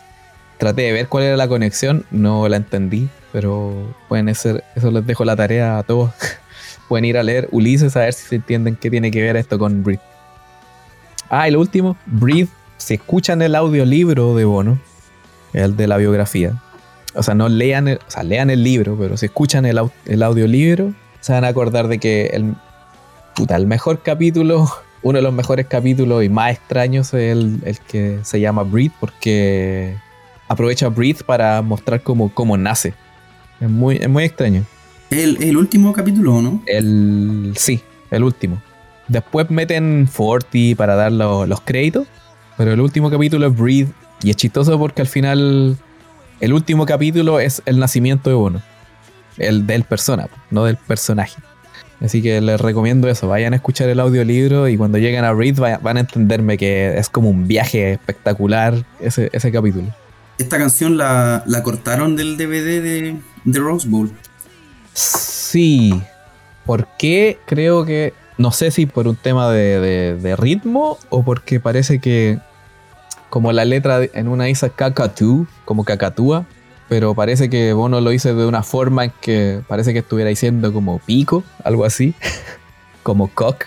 Parece que por eso la cortaron, algo así. No me acuerdo ahora, no, no lo investigué ahora. Pero cuando hablemos del 360 vamos a hacerlo. Vamos a hacerlo este año, pero ahora no me acuerdo a propósito del libro, hablando un poco de, del nacimiento de Bono, lo mejor es la, el dibujo que hay en ese capítulo. Ah, con la guagua, con lente. claro, con Iris embarazada y, él así con la guagua, el feto con lente. Sí, muy bueno. ya pasemos a la última, pues vamos terminando esto. Theaters of Lebanon. Una canción que hasta septiembre del año pasado yo odiaba con el corazón la encontraba horrible, la peor de la vida de YouTube, lo más malo. Era como ya una musiquita y se pone a, leer un, texto. Eso era todo. Pero cuando estuve ahí en Las Vegas y en, este como local que tienen allá, el Su Station, y que está la opción de ver películas y los conciertos y todo, ahí vi Linear por primera vez y ahora como que, no voy a decir que me gusta, pero la entiendo más. Eh, ya, le doy la palabra a quien quiera yo quiero decir que shame, shame, Pepo, ¿cómo es posible que digas eso de esta canción? Eh, ah, a mí me encanta, pero, o sea. Pero si es fome igual, digámoslo. Solo que ahora la entiendo. Eso es lo distinto. Sí, pero para mí es la forma en que tiene que terminar el álbum. O sea, es una canción perfecta para terminar este viaje del que venimos hablando. Y bueno, es muy bíblica, o sea, muy espiritual. Eh, los cedros del Líbano, se habla mucho de eso en la Biblia. Tiene mucha representación simbólica en el Antiguo Testamento. Se refiere a varias cosas, pero yo, como, yo siento que, que por algo también se titula como los cedros del Líbano, porque se habla mucho de los cedros del Líbano cuando se refiere a los reyes del Antiguo Testamento, eh, cuando se habla como de la majestuosidad un poco de, los reyes, pero también el, mismo cedro, este árbol que se llama, se considera también como el príncipe de los árboles por la majestuosidad que tiene y que llega a crecer mucho en condiciones adversas. Resiste como muchos climas adversos del desierto, lo frío de la noche, lo caliente del día.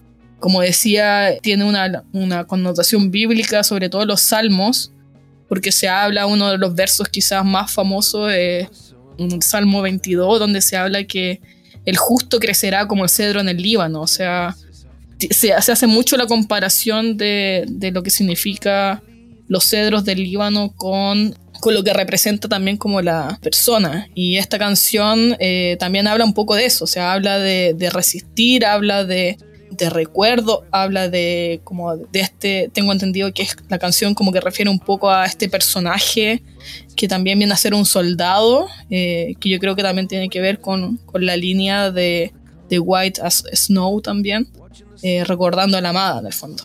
Se supone que es un periodista. Ah, ya.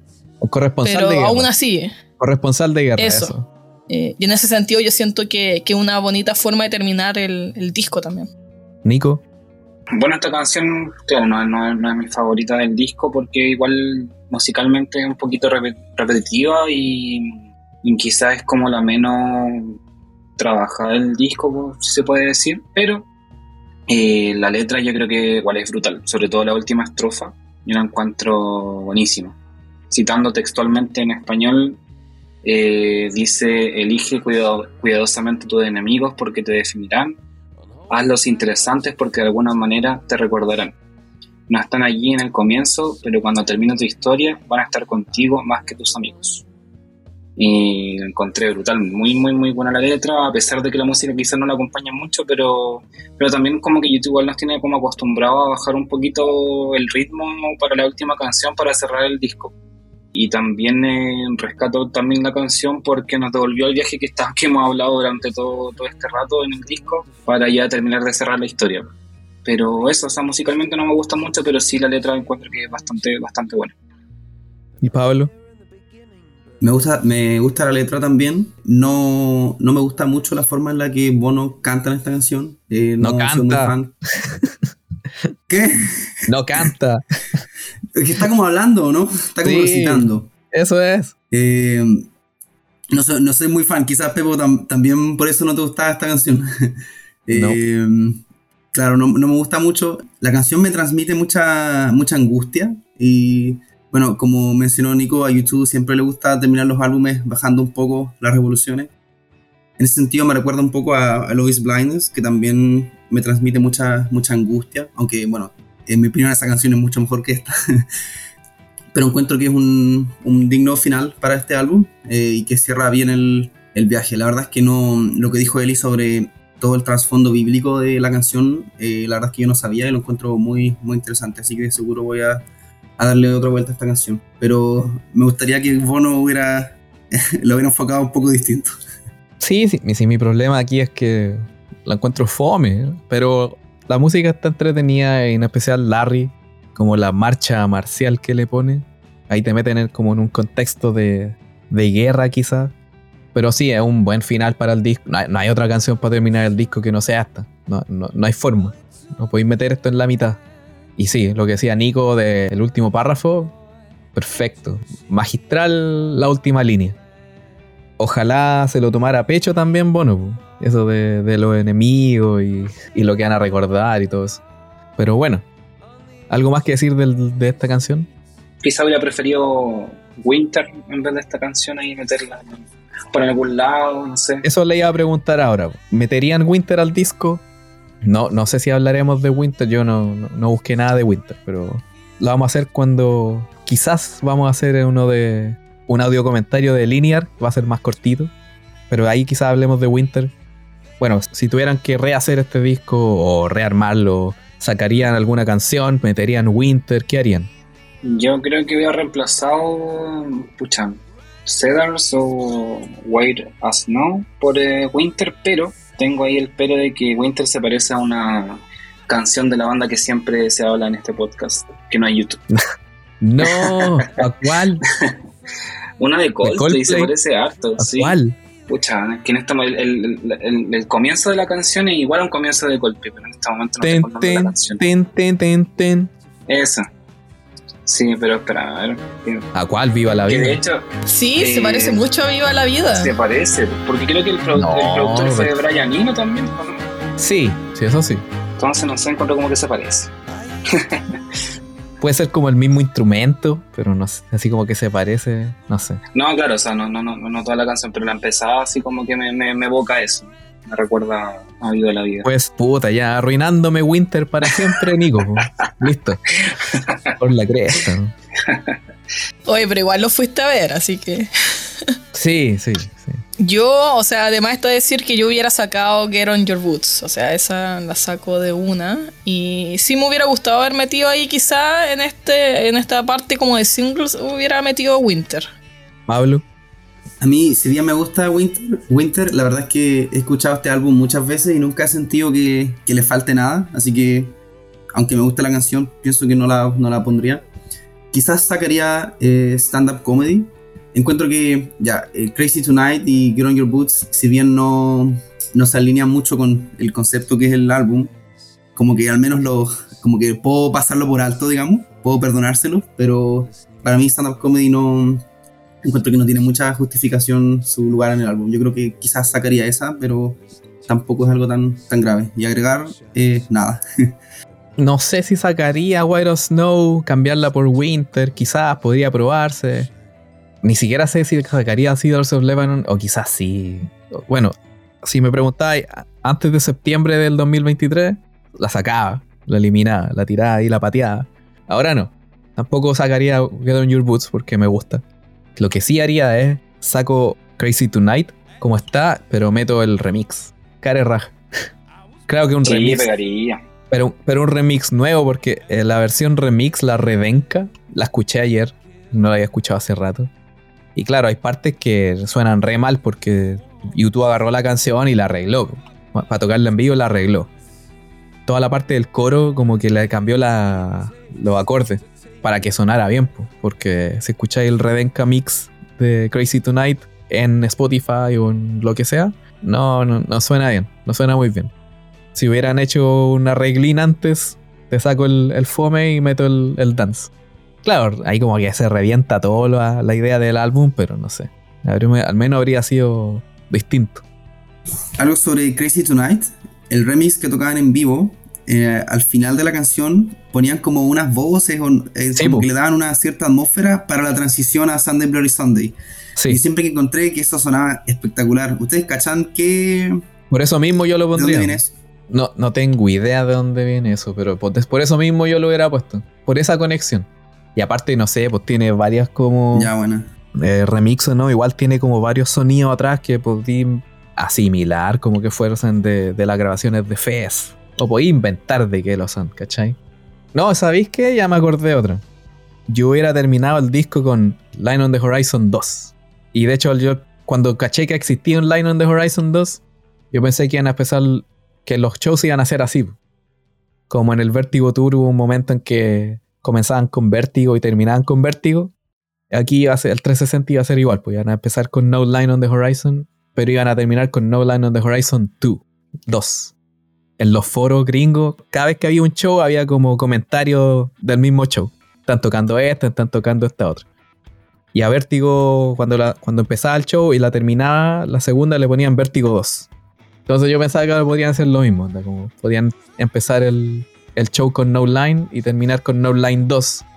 Que igual es buena para terminar si se ponen a pensarlo, si la van a escuchar. Así que eso también podría ser, pues. Chao, Seeders.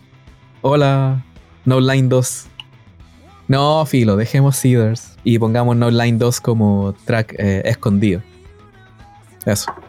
Ya, cerremos esto. Hagamos, vamos a las impresiones finales del disco. ¿Qué les pareció eh, finalmente? ¿Y qué les pareció ahora después de esta conversa? Y, y eso. Bueno, hace, hace rato que no escuchaba tanto este disco como ha sido en estas últimas dos semanas. Eh, principalmente empecé a escucharlo de nuevo por, por el viaje a Fez. Quería como empaparme un poco de- del disco. Claro, y, había olvidado mucho de los recuerdos que me, genera este disco, las emociones, como este viaje del que hemos estado hablando. Eh, es un disco que le tengo mucho cariño también que hay varias canciones que, que aún sigo considerando como dentro de mis favoritas también de la banda. Y siento que sigo pensando que, que en su momento no se valoró mucho como, como tal, pero creo que el tiempo le hará justicia.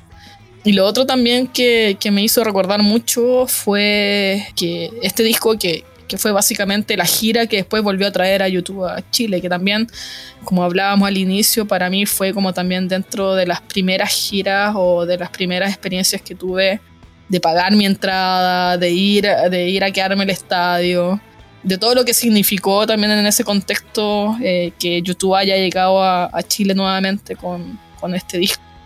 Así que le tengo bastante cariño y muchos, muchos lindos recuerdos también. Y no puedo creer que hayan pasado 15 años ya. Ah, sí. Eh, bueno, mi, mis apreciaciones finales del- de, este disco es, bueno, como les comenté al principio, me evoca viajar, o sea, me, me- me hace viajar. También a- a- le agradezco mucho a este disco el tema del 360, fue mi segundo show de, de YouTube que fui a ver, el primero fue el Vértigo. Pero bueno, en el Vértigo yo tenía 14 años y era como chico como para ir a quedarme el día antes.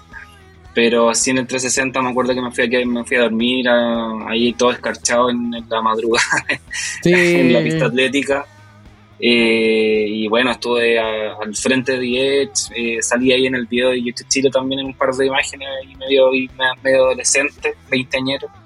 Ajá. Así que no, este disco para mí fue mi- como mi entrada a YouTube como real fanático, sí que me la sabía todos, que veía las noticias todos los días de lo que estaban haciendo, las canciones que iban a sacar.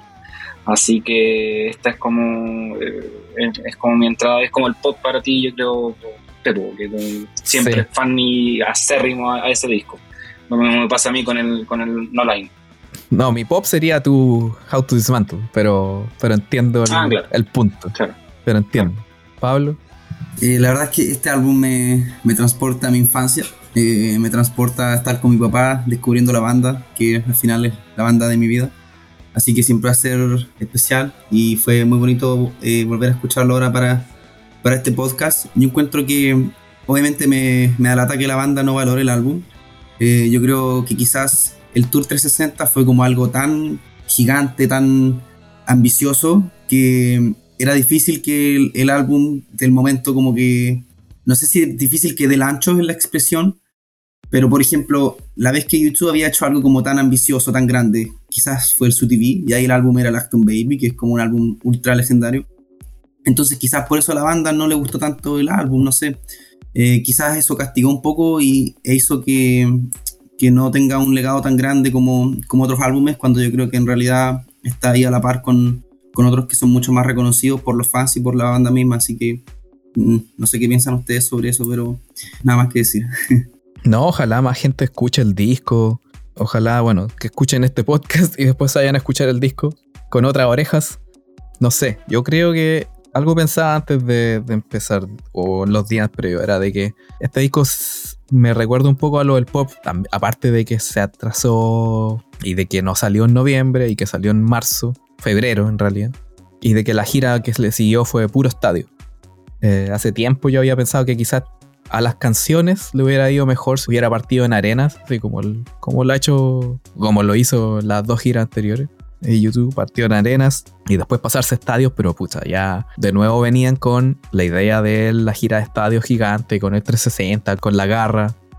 De nuevo, igual que en el Pop Mart, la gira venía de antes, dando vueltas antes que el disco o antes que terminara el disco. Pero este disco, no sé, yo creo que es bueno para escuchar, es bueno para sentarse a escucharlo, no para ir como en, la micro escuchándolo, no, tenéis que estar en la casa, tenéis que estar en algún lugar, en la playa es un buen lugar para escuchar este disco, tenéis que estar sentado con unos audífonos decentes, no caros, pero decentes, que no haya tanto ruido alrededor. Es un disco maduro, como dije, adulto, como que, excepto por el desastre sonoro para mí de Crazy Tonight, el resto es, genial. Podía encontrar muchas cositas en todas las canciones. Ojalá tocaran más canciones de este disco. O sea, yo vengo insistiendo hace como cuatro giras de que toquen canciones del pop. Y en cuanto toquen una canción del pop, comienzo con, con la campaña Token No Line on the Horizon. Se merecen más estas canciones. Son demasiado buenas para dejarlas en el olvido. Ah, lo último que se parecía al pop.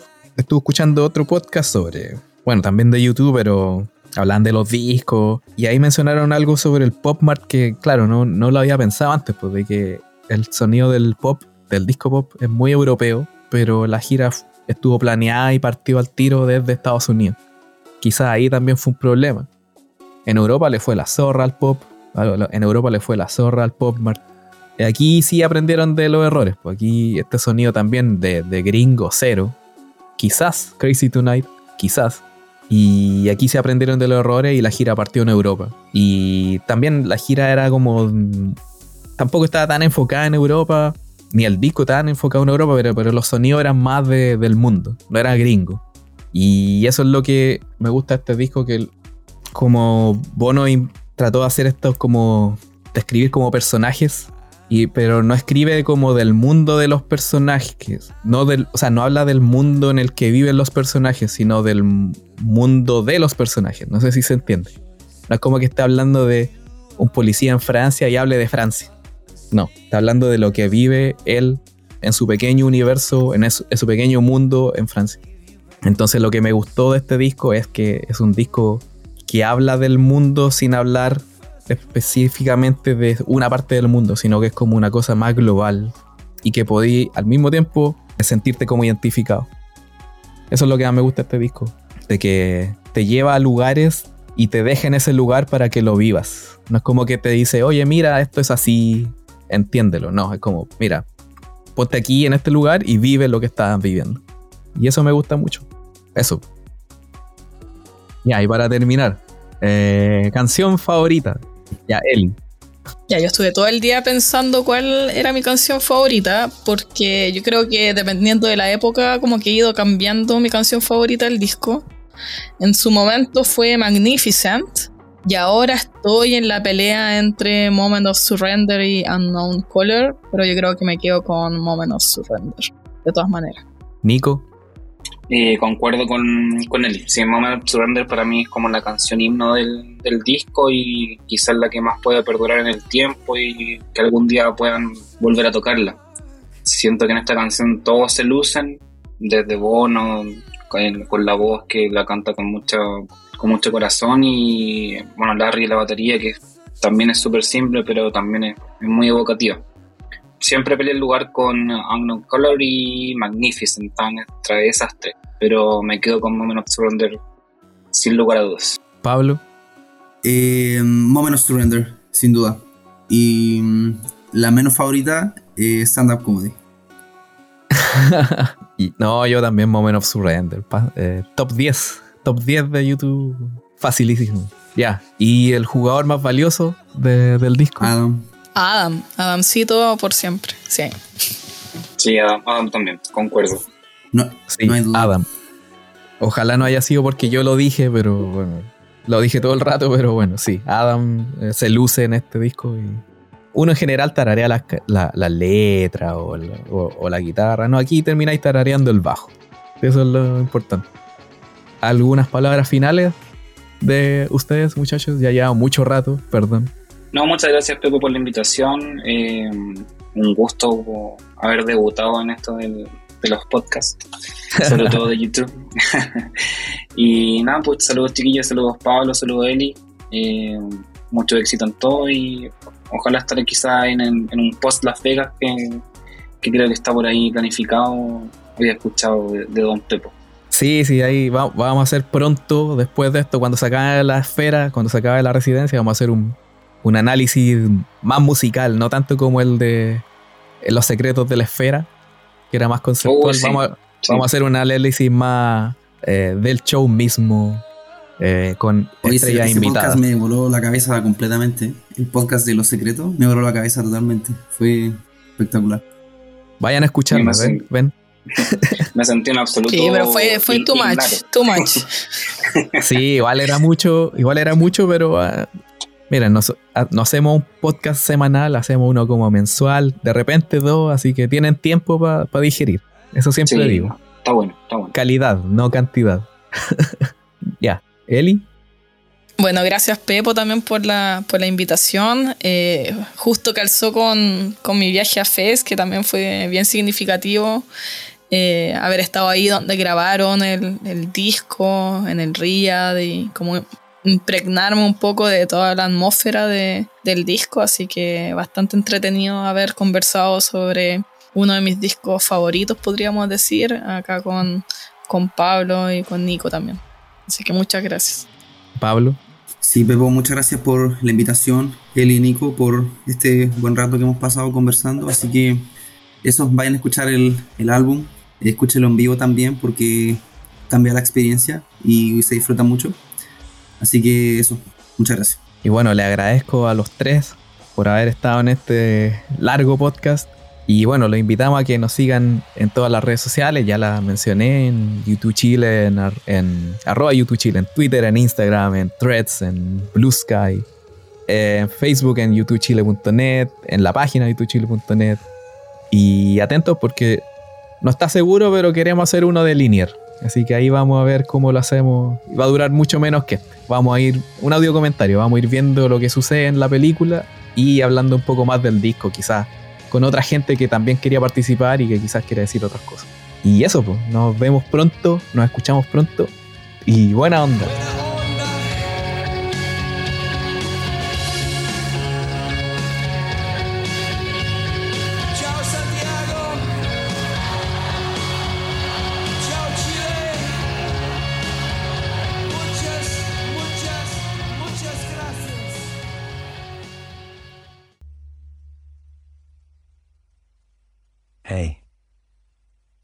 You still there? It's incredible that we're here, right?